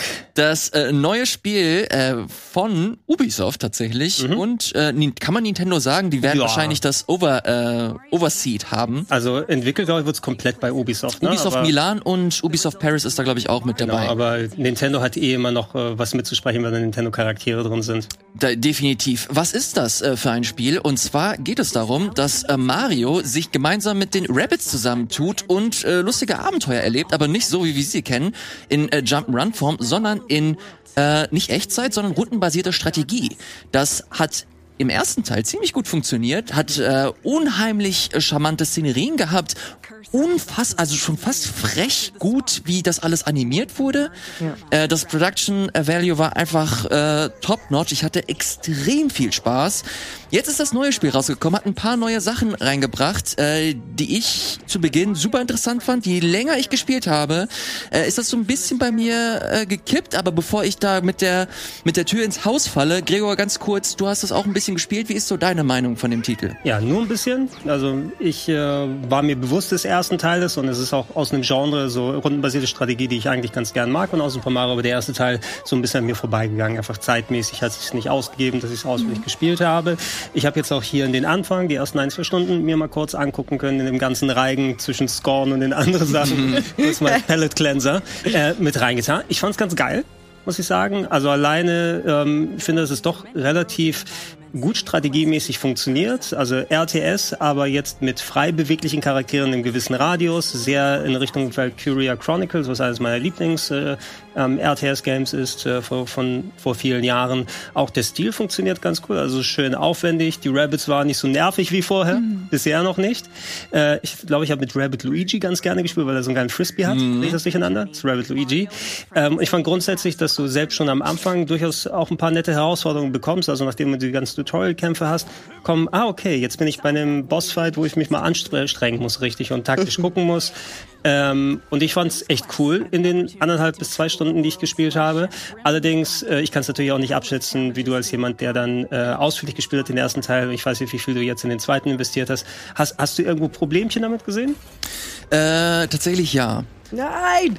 Äh, weil du dir vorstellen musst, dieses Spiel macht eine, hat eine große Neuerung, die an sich ziemlich cool ist. Und zwar erlaubt es dir halt wirklich die Welten zu erkunden, die du halt bereist. Oh ja. Im ersten, im ersten Teil ist das so, dass das so komplett durchorchestriert ist. Das bedeutet, du kommst in eine Welt rein und dann läufst du quasi auch durch die Level. Du, du äh, machst ein Level und dann geht das Spiel halt in sich weiter. Es gibt keinen Trenner, das Level ist quasi das Spiel und es geht weiter. Mhm. Hier ist das anders. Hier hast du schon fast eine kleine offene Spielwelt, äh, in die komplett eigene Rätsel hat, die eigene Encounter hat. Das bedeutet, die Gegner kannst du sehen, dann kannst du äh, sie antippen oder sie angreifen und dann wechselt der Spielbildschirm und dann geht es halt in die in die Strategiearena. Mhm.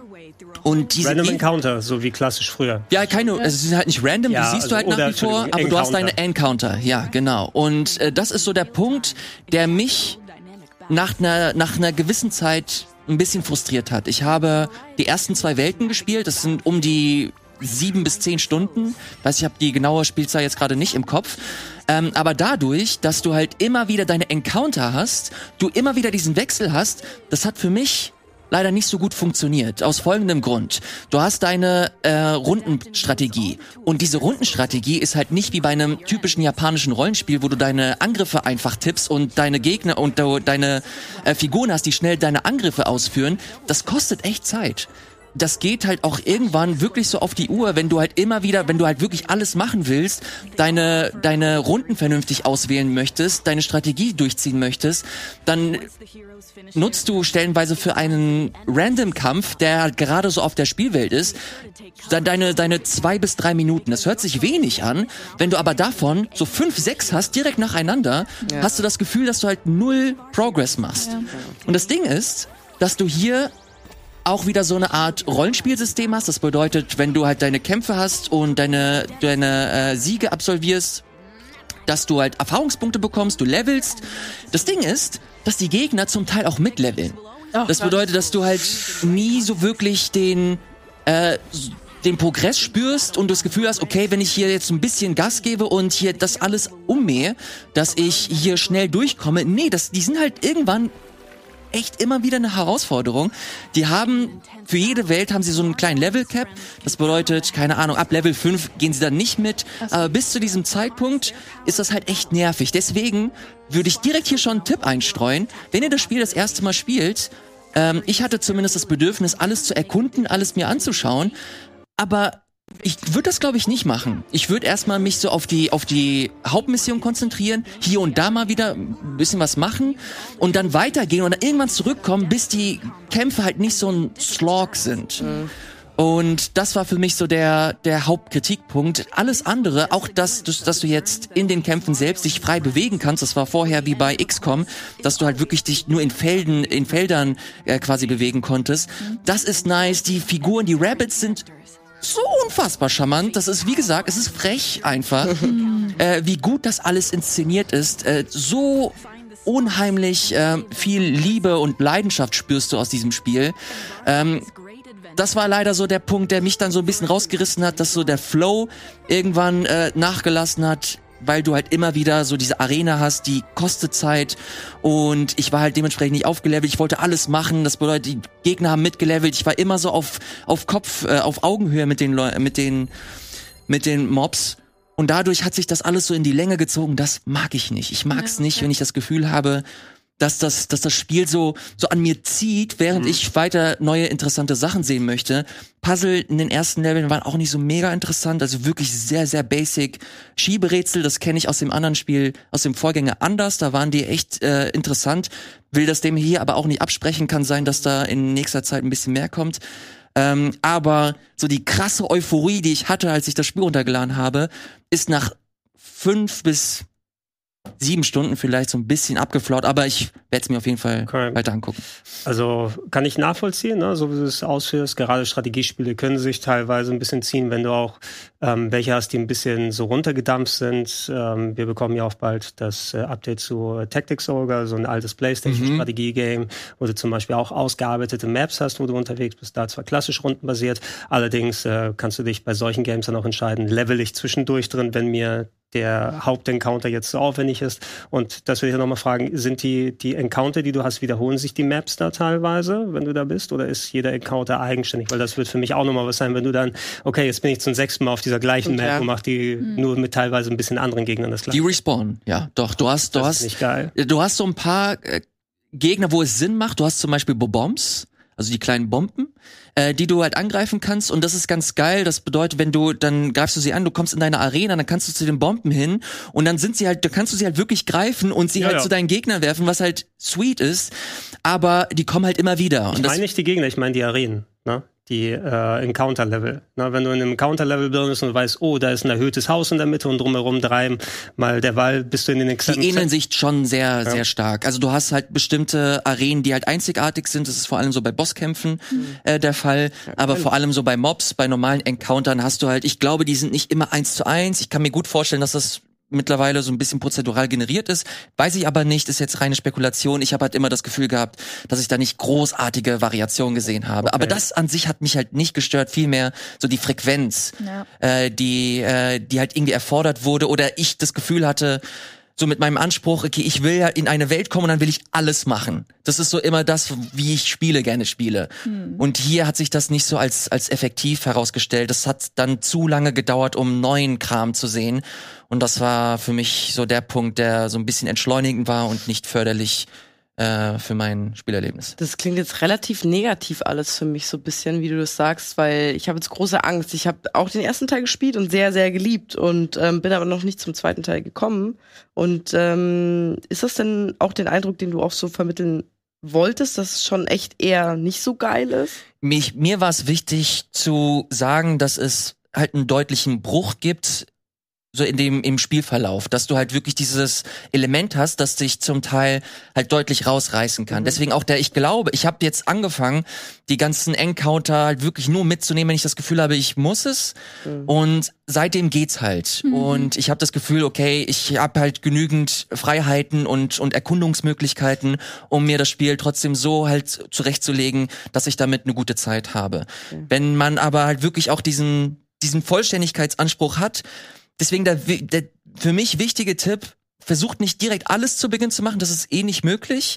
Äh, es gibt so ein paar Elemente, die dir äh, halt sagen, okay, du kannst halt nur dahin kommen, wenn du halt deine 15 Sparks hast, das ist auch ein neues Element. Äh, wenn ihr Mario Galaxy gespielt habt, das sind die Sterne. Die sind natürlich jetzt auch mit den Rabbits fusioniert. Und diese Sterne kannst du deinen, äh, deinen Figuren einteilen und, und equippen und die haben jeweils eine andere, ähm, ja, jeweils andere Buffs, Fähigkeiten. Du kannst zum Beispiel Feuerangriff machen, wenn du einen Feuerspark drauf machst. Wenn du kannst einen Toxin-Spark drauf und dann machst du äh, Giftschaden und so weiter. Also du hast halt echt viel mittlerweile spielerische Möglichkeiten, auch strategische Möglichkeiten. Das Spiel an sich ist halt mega geil. Das ist super, äh, ein super krasser Fortschritt im Vergleich zum Vorgänger. Okay. Das Okay. Ding ist halt nur, dass mich der Gameplay Loop gestört hat. Mhm. Und wie gesagt, wenn euch das, wenn euch der Vorgänger interessiert hat, dann ist das eh ein Spiel, das euch auf jeden Fall in irgendeiner Art und Weise gefallen wird.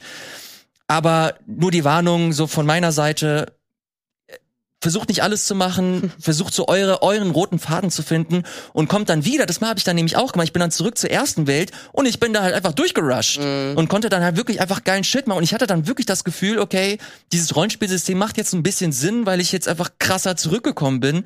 Und es macht mir halt so direkt mehr Spaß. Gibt es denn Items oder so? Weil ich habe oder sind das diese Sterne, die du da benutzt hast? Weil ich habe zum Beispiel so ein gerade bei die einen der Trailer so ein äh, Mario Rabbit gesehen, der irgendwie so Handschuhe Dinger anhatte. War das durch einen Stern oder kann man das finden und kaufen? Das sind deine Waffen, doch, du hast So, ja. verschiedene Items. Ja, Mar Mario schießt Akimbo in dem Spiel.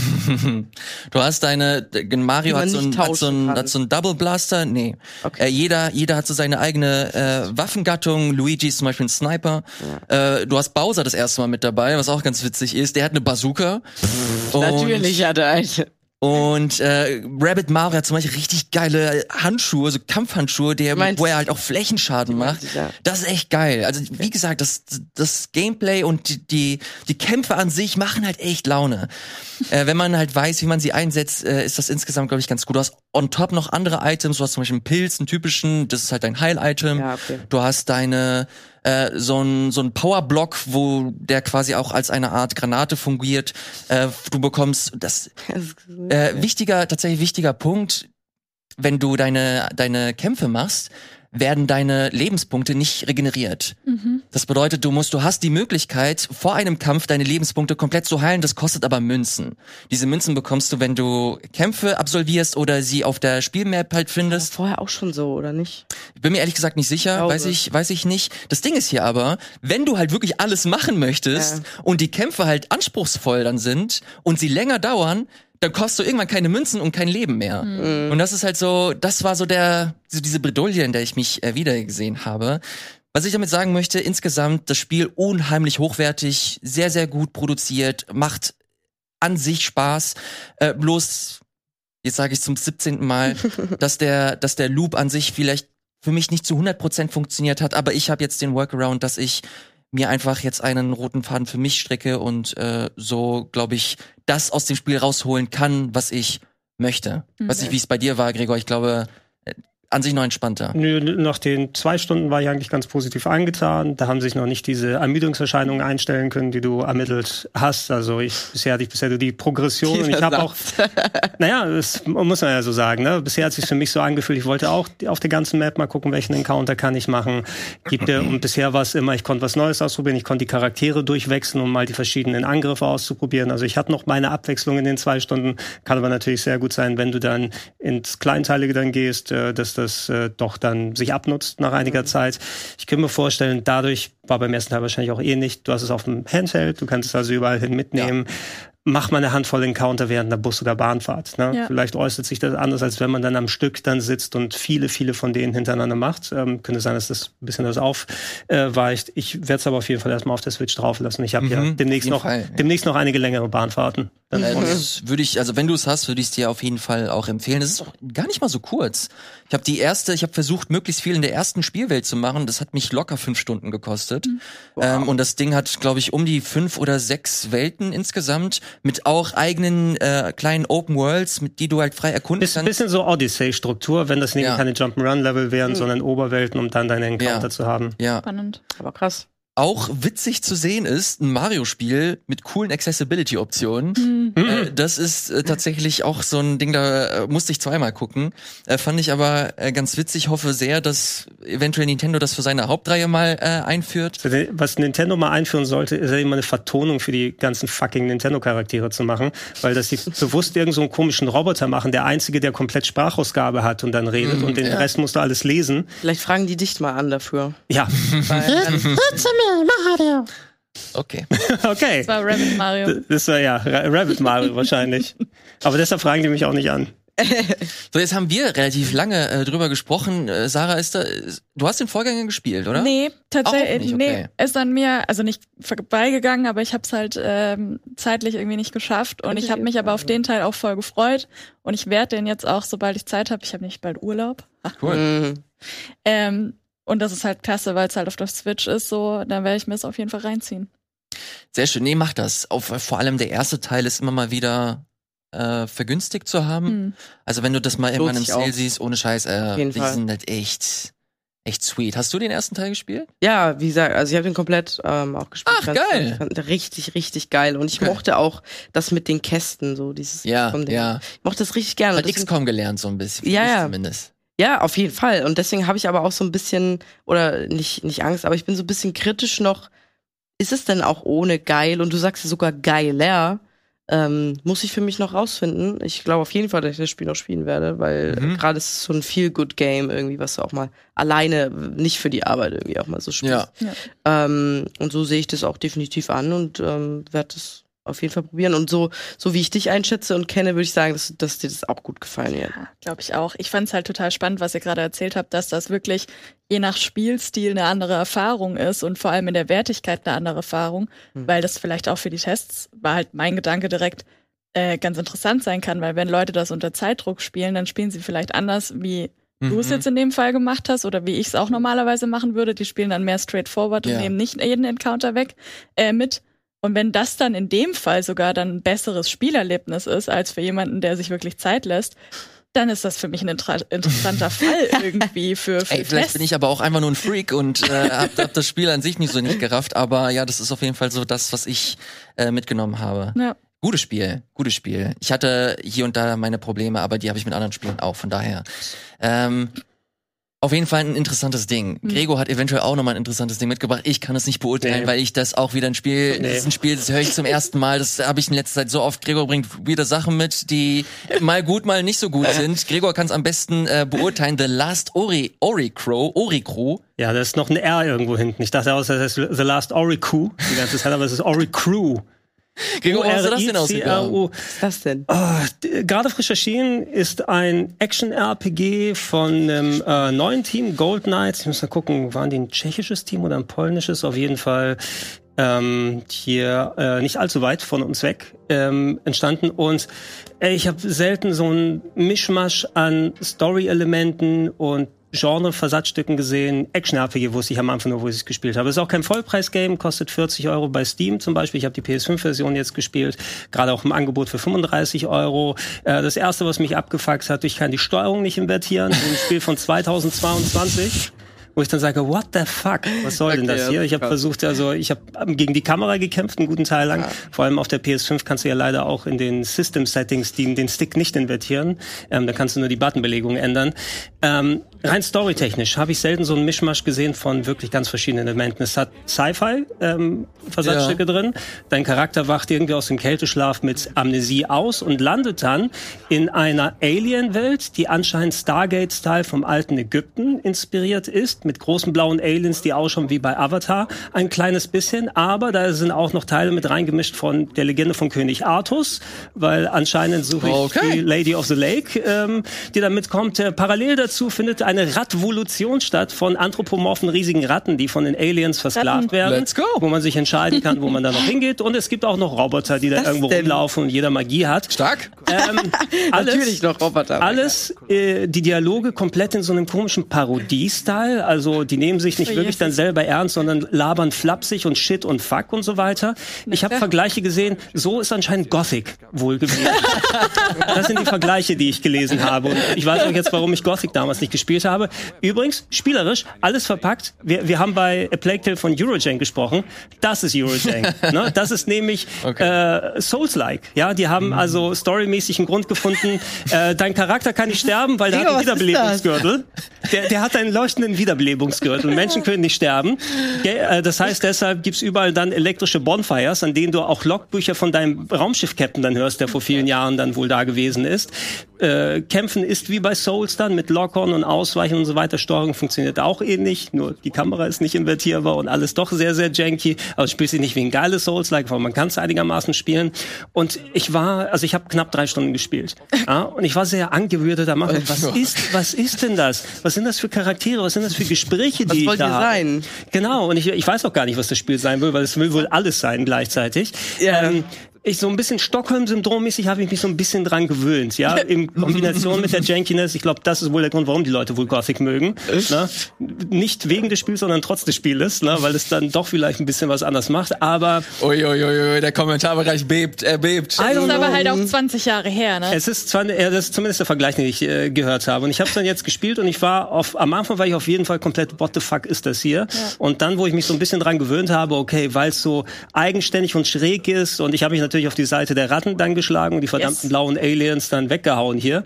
So hier, ach, du warst mein ehemaliger Lehrmeister, Messer in den Bauch. So, äh, äh, äh, die, für, für die Revolution, das ja auch alle fünf Sekunden übrigens wiederholen. Dann, ähm, und ja, da sieht man auch hier die Königin der blauen Aliens, die hier wohl auch so äh, bisschen König Arthur-Style auch gekleidet si- sind, also wo das Element her, da ist der Wiederbelebungsgürtel, den man gesehen hat. Ähm, ich habe mir die Steam-Reviews hier mal angeguckt. Also die Wertungen sind auch nicht die als, äh, allzu geil. Sind ausgeglichen ist es momentan bei 100 Reviews. ja. Und äh, ich sehe da viel negativ, nicht empfohlen. The main character is a terribly written, badly voiced, annoying bag of cringe that doesn't show any growth whatsoever and constantly talks like a stoned college freshman. Also nehmen die sich selbst überhaupt ernst so? Ich, gar nicht. Oder? die haben bewusst wohl auf also ich sag das mal für die Podcast-Leute, ich mache jetzt Anführungsstriche in Luft. Comedy sind die so ein bisschen hingegangen. Wir wollen zwar ernsthaft sein, weil es ja auch dramatisch, was hier alles passiert, aber alle reden so, flapsig miteinander. Komplett auf Englisch synchronisiert, deutsche Texte gibt es zwar ab und zu mal, die waren okay, aber ab und zu mal habe ich auch das Gefühl, müsste man das so übersetzen, was da jetzt gerade steht? Da muss ich auch mal gucken. Ach, das meinen die ungefähr damit. Ähm, ansonsten ist es aber auf Englisch vertont und es war eben so ganz, ganz eine komische Mischung, die ich in der Form auch bisher noch nicht äh, dann hatte. Und rein spielerisch eben, es versucht Souls zu sein, aber nicht so gut. Davon wegen aus in Sachen Leveldesign und auch Kampf. Bildschirm, you died, Bildschirm. und aber äh, ja, halt- da ist die Radvolution, der ich mich angeschlossen habe. Wir sehen Schön. hier ein bisschen Gameplay von anderswo. Äh, der Charakter hat einen ganz, ganz komischen Sidecut, äh, aber du kannst, du kannst alternativ eine Glatze auswählen, die keine Glatze ist, sondern Stubbeln auf dem Kopf, äh, weil sie gesagt haben, vielleicht sieht es dann doch zu lächerlich aus, dieser Sidecut, den er Nee, da hat. also nicht mal ein geiles Charakter-Design-Ding, wo man selber entscheiden kann. Ist das ein Spiel, das wir schön bei dir im Stream sehen können, Nope, Janina, oder nicht was? mehr. ja. Ey, Alter, für mich hört sich das an, wie wenn du so eine, so eine Schüssel an Genres hast und jemand greift so irgendwie rein, klatscht es auf den Tisch und sagt, das machen wir so, genau so, wie es ist. Auf keinen Fall. Es äh, mischt ganz, ganz, ganz viele Elemente, die ich alle grauenhaft finde, zu einem Spiel zusammen. Plus, ich kann nicht mal meinen eigenen Charakter cool designen. Da bin ich aber meilenweit von entfernt. Ja. Kannst du uns mal kurz mitnehmen? Also wie, wie kommt so ein Spiel so in deine Inbox rein? Also Das ist, ich das, ist das ein Key oder ist das ein Spiel, das ist interessant und du hast es dir gekauft? Also wie kommt das auf deine Platte? Also ich hatte auch erst vor kurzem davon gehört. Ich meine, es war schon anscheinend bekannter seit der E3 letztes Jahr. Also hat man es wahrscheinlich so unterbewusst wahrgenommen und da habe ich eine Pressemeldung reinbekommen. Oh, neues Action-RPG, hat irgendwas im Umfeld. Ich will es auf jeden Fall mal ausprobieren, mal gucken, weil da entdeckt man ja manche Perle hier und da für Ja. sich. Und ähm, und ich, wir haben es ja auch so anderswo mal besprochen. Ich bin ja nicht abgeneigt den 60, 70 Prozent spielen oder sowas, ne? die dann eben nicht die 90 Wertung dann bekommen, weil die ihre Ecken und Kanten haben, weil sie sich was Eigenständiges trauen. Äh, ab und zu mal klappt das. Hier hatte ich das Gefühl eben, obwohl ich dann gnädiger dem gegenüber war, ich weiß auch noch nicht, ob ich das dann weiterspielen wollen würde oder nicht. Ne? Dieses, dieses Stockholm-Syndrom eben. Also irgendwie, ich habe mich dran gewöhnt an den Abuse, den ich abbekomme. so geil. Aber ich kann mir auch echt gut vorstellen, dass manche Leute das dann, dann liegen lassen. Oder dass du vielleicht dann manche Superfans haben wirst, wenn es tatsächlich eben in diese Gothic-Ecke dann geht, wo der Vergleich dann kommt, weil es dann doch mal nicht das typische Action-RPG ist. Da würde ich aber sagen, warum packt ihr dann ein eher halbgares Souls-like ähm, System inklusive Wiederbelebung und Bonfire-Äquivalenten und allem drum und dran mit rein? Ähm, war auch nicht besonders schwierig vom Anspruch her. Also ich habe einen Bosskampf gemacht und den instant fertig, ne, ohne groß zu leveln und so weiter. Dann gab es auch wieder Stellen, nachdem ich den Bosskampf ohne Energieverlust so quasi fast äh, bestritten habe. Ja, da ist jemand mit so einer Schussanlage und ich bin in drei Sekunden tot. Also hätte ich wahrscheinlich nicht in diese Ecke gehen müssen. No. Balancing.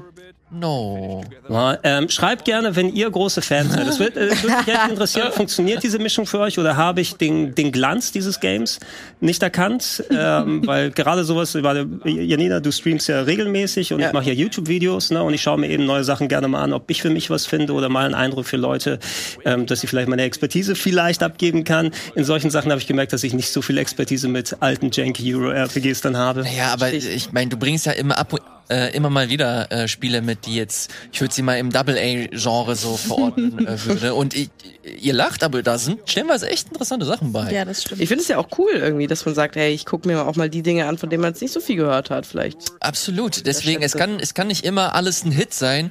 Wie- Mir tut schon fast ein bisschen leid, weil auch wenn es jetzt hier janky aussieht, das, das sind halt Leute, die halt echt lange an dem Spiel entwickelt haben. Deswegen. Deshalb die Frage, ob die sich selbst ernst nehmen dabei und offenbar. ist- Naja, ich weiß, du, ich das, halt das sind halt, schon. das sind halt das- so viele Punkte mit drin. Wer weiß, was der äh, Ich- Publisher gesagt hat. Wer, wer weiß, wie dieses Spiel zu, äh, letzten Endes zustande gekommen ist. Wir sehen nur das Endprodukt und das können wir dann letztlich bewerten. Aber naja, insgesamt bisschen schade, aber naja. Man kann auch mal sagen, dass das Spiel nicht so cool ist, auch wenn sich viele Leute dran gesetzt haben. Es ist, ist es ist per persönliche Meinung jetzt hier. Mein Eindruck nach drei Stunden ungefähr, dass ich äh, überzeugter war nach den drei Stunden als zu Anfang, aber am Anfang ich wirklich ein ganz komisches Gefühl dabei hatte. Ich gebe auch noch mal mit von dem äh, Review, was wir haben, die Pro-Punkte, weil da hat jemand das auch schön getrennt, weil Pros very good quantity of both mutually excluding and regular choices that affect alliances, story events and sometimes available locations, also Entscheidungen mit Gewicht. Das ist ja schon mal ganz cool. Solid variety of enemies, uh, most of which have their own distinct abilities and attack patterns. Only few of them are recycled. Gegnervarianz cool und each area is visually appealing and rich in detail, definitely in line with late 2022 modern graphics. Das habe ich nicht so direkt gemerkt, aber vielleicht kommt das alles noch. Nee, aber die, die Varianz an äh, dem, was man gerade am an gesehen hat, an Umgebungen, die fand ich schon ganz cool. Also Ja. dieses Schloss, Schloss ich versuche gerade was weird. Positives zu finden, okay. Ich Ähm, finde das cool. ich fand's wie weird, ehrlich gesagt. aber ich frage mich halt auch wirklich, wer sich gedacht hat, lass uns all diese Elemente nehmen und in, in ein Spiel packen und dann wird das bestimmt gut. Naja, ich glaube, ich glaube, die Leute wissen selbst, dass sie, dass das jetzt nicht so das, das krasseste der Welt ist, dass sie da rausgeballert hat. Ich glaube, das wissen die Leute, die daran arbeiten, immer am besten. Ähm, aber es ist halt leider auch so ein bisschen Realität der Gaming-Industrie. Da möchte so ein bisschen seinen Kuchen äh, oder was vom Kuchen abhaben. Dann versucht man sein Glück und dann kommt da manchmal The Last Orikri. Urikru.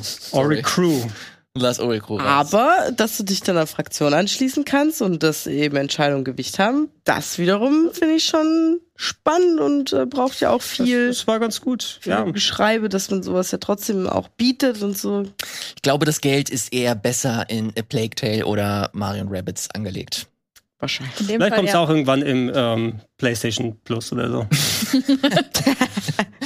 So, ähm, was nicht in den PlayStation Plus kommt, ist Bayonetta 3. Das ist tatsächlich auch unser äh, letztes. Noch nicht. Äh, I don't know. Wer weiß, wie die Story noch weitergeht. Das ist unsere letzte Geschichte für Ja. heute. Es geht nicht darum, wir haben leider Bayonetta, also ich zumindest, Bayonetta 3 noch nicht äh, gespielt. Es geht äh, um andere Geschichten. Und zwar vielmehr um die äh, Produktion, äh, die dahinter gekocht hat, so in den letzten äh, Tagen. Und zwar ging es äh, speziell um die ähm, Voice-Actorin. Äh, und zwar mit dem Namen Helena Taylor. Helena Taylor ist vielleicht nicht jedem ein Begriff, aber jeder oder jede, die Bayonetta gespielt hat, hat sie schon mal gehört. Sie ist nämlich die Stimme von Bayonetta. Zumindest war sie es für Bayonetta 1 und 2.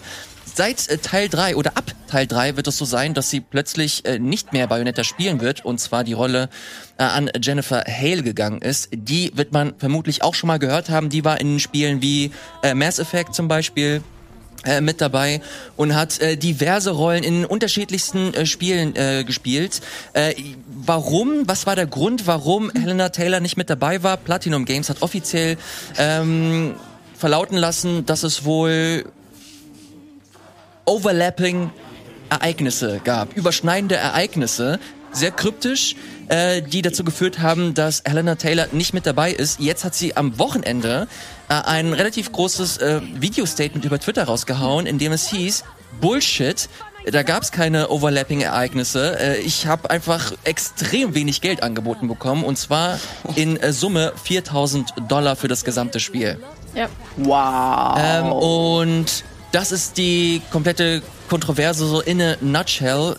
Platinum Games hat äh, nicht, das ist zumindest ihre, ihr Vorwurf, nicht 100% transparent äh, die komplette Situation geschildert und zeigt wieder, dass äh, Produktion von Spielen halt ein bisschen äh, teurer sind, als äh, der ein oder andere vielleicht weiß oder glaubt. Und das ist nochmal so ein Punkt, der halt auch nochmal zeigt, vor allem bei Bayonetta, ist ein riesen, mittlerweile riesengroße Marke, eine ikonische... Ist sie das? Ist die Marke so groß? Ich würde sie schon als groß bezeichnen, weil es ein Multimillion-Seller ist. Ähm, mehrere Millionen äh, äh, Einheiten wurden von diesem Spiel verkauft und das ist für mich ein relativ, eine relativ große Marke und Bayonetta an sich einfach auch eine ikonische Figur. Ja. Sie ist Teil des äh, Smash Brothers äh, Rosters, was jetzt auch keine, keine Kleinigkeit ist und dann der Sprecherin, die halt auch schon im ersten und zweiten Teil dabei war, für den dritten Teil, der jetzt für die Switch erscheinen wird, 4000 Dollar zu, anzubieten, Ja. finde ich schon ein bisschen frech. Kannst du, gibt's schon, ich habe es auch am Rande gesehen, da gibt's, glaube ich, sehr, sehr viel, sehr, sehr wenig Informationen von dem, weil Platinum gar nichts rausgibt und wir auch nur so die Aussagen gehört haben, was ist der Umfang des Voice Acting und ist das anders als das, was die Dame für Bayonetta 1 und 2 bekommen hat? Weil von wegen aus, das sind so ein bisschen die Streitpunkte. 4000 hört sich auch nach nicht allzu viel an für eine Hauptrolle. Ja. Ist es eine Hauptrolle, die sie da spricht? Das sollen wohl unterschiedliche Charaktere sein, verschiedene Bayonettas. Vielleicht wäre es auch nur ein Cameo-Auftritt gewesen. Acht Bayonettas. Acht Bayonettas. Acht Und Bayonettas soll es in dem Spiel geben. Werden die alle von der gleichen Person gesprochen oder gibt es acht Personen, die Bayonetta Theoretisch sprechen? hätte man, also so habe ich zumindest verstanden. Ich weiß, äh, kann natürlich sein, dass ich jetzt irgendwie was Falsches gelesen habe, aber äh, Fact ist, dass sie zum einen die Hauptrolle spielt mit Bayonetta und die verschiedenen Bayonettas, die wir hier unter anderem in diesem Material sehen, äh, für die Leute, die das äh, über Video schauen, äh, würden dann auch höchstwahrscheinlich von ihr gesprochen werden, selbst wenn nicht. Ähm, sie als Hauptrolle äh, mit der Summe irgendwie so abzu, abzufrühstücken. Vor allem ist das halt, das ist halt nicht ihr erstes Spiel. Das ist Ja. halt nicht so ihre, so ihr erstes Erscheinen als, als Bayonetta. Ähm, natürlich hat man jetzt nicht so das, das, das Big Picture, vor allem weil Platinum und vor allem auch Nintendo nichts dazu, nichts dazu sagen. Äh, man kennt Hideki Kamiya mittlerweile so auf Twitter. Das ist der Typ, der halt Platinum Games mitgegründet hat, der halt sehr rigoros äh, und sehr edgy da rumpoltert und meint, ey, jeder, der irgendwie Bullshit erzählt, wird von mir geblockt. Und dann hat er nur etwas Kryptisches getwittert nach dem Motto, äh, ja, ich bin äh, enttäuscht von den Lügen, die verbreitet werden. Und zack, der Twitter-Account wurde von ihm auch gelöscht.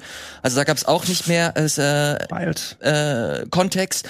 Gestern zum Zeitpunkt der Aufzeichnung hat Jennifer Hale auf äh, Twitter nochmal ein Statement gepostet, in dem es hieß, dass sie natürlich den größten Respekt vor den äh, Kolleginnen und Kollegen hat, die halt auch sprechen, sie aber unter NDA ist und dazu nichts sagen kann Ja. und äh, that's it basically. ist klar. Also sie hat halt nichts Großartiges auch dazu beitragen können, kann ich ihr aber auch nicht verübeln. Sie ist so die Partei, die glaube ich so am wenigsten mit der ganzen oder für, am wenigsten für die ganze Geschichte kann. Ähm, Das hat die Helena aber auch gesagt, dass sie da keine bösen Gefühle hat gegenüber der Person, die das jetzt eben übernimmt. Ja, Ähm, ne, hat sie schon gesagt. In dem, ja, in dem aber dann hat sie halt auch wirklich krass nachgetreten, indem es äh, hieß, dass sie halt kein Recht hat, äh, so ihre, sie hat es als Mer als Merchandise Das hat sie, beschrieben. ja, das stimmt. Das hat sie gesagt. Sie hat halt kein Recht, die, sich jetzt als die Stimme von Bayonetta Ja. zu bezeichnen, weil sie diesen Charakter auch mit kreiert hat. Und ähm, das finde ich halt ähm, schon auch hinter dem Hintergrund, äh, mit dem Hintergrund, ähm, wie ausgebildet und wie viel Jahre und Zeit und Geld sie investiert hat, um eben diese Sprecherin zu Ja. sein, die sie heute ist. Das ist ja ein, ein äh, kreativer Beruf, aber es ist eben auch ein Handwerk, Mhm. äh, was da alles dahinter steckt. Ähm, davon hat sie halt auch gesprochen und eben, sie hat halt eben gesagt, sie hat diesen Charakter, so wie er heute ist, äh, kreiert und das will ich ihr auch nicht absprechen. Und ich finde halt, äh, auch einer der, der eindrücklichsten Sätze, die sie da gesagt hat, ist eben dieses, ähm, sie hat halt auch keine Angst vor NDAs mehr. Und das ist halt so dieses, wir kriegen einfach solche Sachen ja zu 99 Prozent nicht mit und hier sind wir plötzlich in diese Welt eingetaucht über Twitter. Mhm. Ich finde Äh. den, den Umstand äh, sehr, sehr tragisch, weil sie hat nämlich den Grund genannt, warum sie keine Angst vor Ja. NDAs hat. Und zwar, ihre Auftragslage ist halt prekär. Ja. Sie äh, bekommt halt keine Jobs und äh, hat gemeint, dass sie sich kaum über Wasser halten kann und äh, sie meinte, ja, ich habe keine Angst vor NDAs, was sollen sie, ich habe nichts mehr, was sollen sie mir nehmen, meine Kleidung, ja, good luck. Ja, genau. So, und das ist halt schon sehr, äh, sehr, sehr heavy insgesamt. Warum das jetzt alles zu der, also das an sich ist halt äh, mindestens newsworthy, also newswert, nachrichtenwert, sorry für die ganzen Anglizismen. Ähm, aber so der eigentliche Punkt, wo die, die ganze Diskussion so richtig ins äh, Flammen geraten ist, war so ihr Aufruf ganz am Ende, und zwar, dass man das Spiel boykottieren sollte. Oh und ähm, dass da, dass wenn man Wert darauf legt, auf die Leute, die daran arbeiten, dass man, dass man das Spiel halt nicht unterstützen sollte, was ich, wie ich finde, auch ein sehr, sehr, so ein sehr großer Satz ist insgesamt, weil sie natürlich äh, auch für die Devs spricht, die jahrelang an diesem Spiel entwickelt haben. Impliziert alle anderen Leute, die da auch dann daran Das- gearbeitet haben. Das ist ein großer Punkt, ähm, weil ich davon jetzt nicht so viel mitbekommen habe. Deswegen ist das ja ganz viel neue Information für mich. Und in meinem Kopf schwirrte die ganze Zeit, ey, dieses arme Spiel einfach nur, weil das bekommt nämlich übel diesen Touch von diesem ganzen Hickhack auf Twitter und hin und her und so weiter. Ähm, und dieses Spiel, ja, keine Ahnung, das steht so ein bisschen dann dafür, leider. Ähm, und das kriegst du dann weg, wieder, äh, schwer wieder von weggewaschen. Und ähm, muss ja immer gerade auch an all die Devs und so denken, die da ewig viel Zeit und so investiert haben. Hier, es ist eine, eine sehr obskure äh, Situation insgesamt. Man muss, äh, glaube ich, auch fairerweise sagen, das ist halt so eine, so die typische, so die Gaming-Bubble auf, Ja. auf Twitter, Ja. dass das halt wirklich eine, das wird eine sehr, leider schon fast eine, eine verhältnismäßig min kleine Minderheit irgendwie mitbekommen. Der Mainstream wird das nicht großartig jucken, ist Bayonetta und, und spielt das, wenn man, wenn man Interesse an Action-Games hat. Trotzdem, Ja, äh, finde ich, äh, ist halt trotzdem krass für, für die Leute, die daran arbeiten, auch für Platinum Games und Nintendo, weil die kommen meiner Meinung nach auch so ein bisschen zu kurz. Jeder schiebt gerade so die Verantwortung auf Platinum Games. Nintendo ist der Auftraggeber. Mhm. Die vergeben theoretisch, also so kenne ich zumindest, die Budgets. Und ich gehe mal davon aus, dass so jemand wie Jennifer, wir, gehen, wir können mal kurz hier auf meinen Laptop gehen. Ich habe hier die EMDB-Seite von Helena Taylor und da sieht man, also die, die größte Rolle ist eigentlich schon direkt Bayonetta. Das letzte, ihr letzter Auftrag ist 2014 gewesen. Hier direkt danach Bayonetta 2, dann Super Smash Bros. für den DS, Bayonetta, hier die, die Anime-Serie und so weiter. Dann gehen wir mal auf Jennifer Hale. Und da siehst du hier alles äh, voll. Bayonetta 3, dann hast du hier äh, Star Wars, Overwatch 2, Return to Monkey Island war sie auch mit dabei, Guild Ah. Wars und so weiter und so fort. Sie ist ja auch eine der profiliertesten Jennifer Hale hier so. Und Also- genau deswegen bin ich der Meinung, dass die jetzt nicht mit 4000 Dollar abgespeist wurde. Das Ja. ist aber alles Spekulation, was wir jetzt hier haben, weil Ja, wir ja. wirklich super Ja. wenig Details haben. Und ich, sympathi also ich sympathisiere sehr mit der Dame, vor allem auch, wenn die ihre Situation da so geschildert hat. Ich finde es sehr schwierig, das einzuschätzen, wenn wir eben das so nur von der einen Seite gesehen haben, gerade komplett. komplett. Mhm. Wir haben jetzt keine Einträge nach 2014 in dem IMDb gesehen. Ist äh, Sprecherin ihr Hauptjob? Liegt es daran? Ja. Also äh, es hört sich ja fast so ein bisschen an, dadurch, dass sie die 4000 Dollar nicht angenommen hat, für wie auch immer der Umfang war für diese Sprechrolle, was ja auch irgendwie gewerkschaftlich nochmal sowieso geregelt ist, was so die Stundensätze sind. Und da heißt es ja auch immer, zahlt eine Firma obendrauf nochmal für Hauptrollen oder andere Rollen und so weiter. Ähm, kann sie deshalb jetzt nicht mehr ihre Miete bezahlen oder was auch immer? Oder ist sie deshalb in Geld oder was sind jetzt so die Gründe? Das mischt sich so alles so ein bisschen miteinander. Und äh, ich würde zumindest hoffen, dass das in beide Richtungen aufgeklärt wird. Ja. Ne? Ähm, weil jetzt wird das sehr aufgeheizt und ihr habt es ja auch gesagt, das äh, schlägt jetzt negativ auf die anderen Leute zurück, gerade die auch so lange an Bayonetta 3 gesessen haben. Letzten Endes sollte es dazu sein, bezahlt die Leute adäquat, die die Arbeit für euch machen, gerade wenn es auch Hauptrollen sind und sie einen tragenden Teil dazu beigetragen haben, dass das Ding so einen Erfolg dann hatte. Ähm, aber es muss dann auch adäquat bezahlt werden in der Richtung her aus, was den Umfang der Arbeit angeht. Und ähm, die, die Dame, je nachdem, wenn das so ihre allerletzte Chance, um die Miete für diesen Monat zu bezahlen, vielleicht auch mal gucken, ob es dann einen anderen Job oder sowas gibt. Ich weiß es nicht. Verstehe auch, was du super, es ist super schwierig, das vor allem mit so wenig. Details Ja. aus, auszuklabüstern. Deshalb bin ich so ein bisschen schwierig, weil ich will so Workers' Rights und alles mich einsetzen.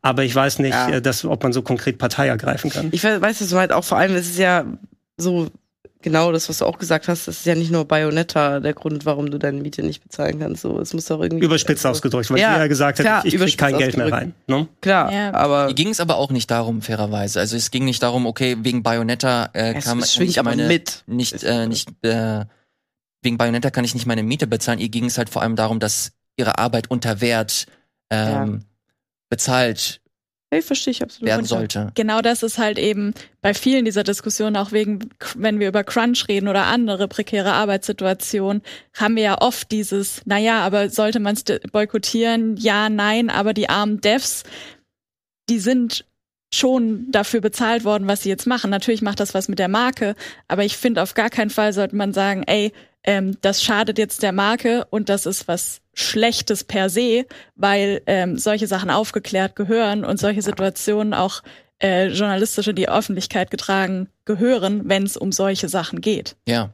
Ich finde das total wichtig. Aber die Form finde ich immer ein bisschen schwierig, ob man da jetzt mit, mit den Privataccounts auf Twitter so, deswegen habe ich auch Hickhack dazu gesagt, ob man da so gegeneinander beeft, ey, dass das aufgeklärt werden muss. Ich bin voll bei dir. Ich finde das auch ganz auch wichtig und bezahlt die Arbeit richtig, aber weiß ich nicht, ob man das in Form dieser Art und Weise machen muss. Ja, Aufmerksamkeit schaffen, um bessere Zustände für die Zukunft, Ja. weil wenn wir die. Crunch-Diskussion uns alles Ja. da angesprochen haben, sowas muss angesprochen und Ja, durchdiskutiert werden und dann äh, das, mit dem viele Spieleentwickler weggekommen sind. Wir können an der Arbeit sparen, aber dafür ins Marketing reinhauen später. Das sollte eher anders die Nadel ausschlagen. Ja. Die ganze Situation Ist ist bei dir. super interessant. Wir haben jetzt äh, vermehrt so die Seite von, äh, von der äh, Lady gesehen.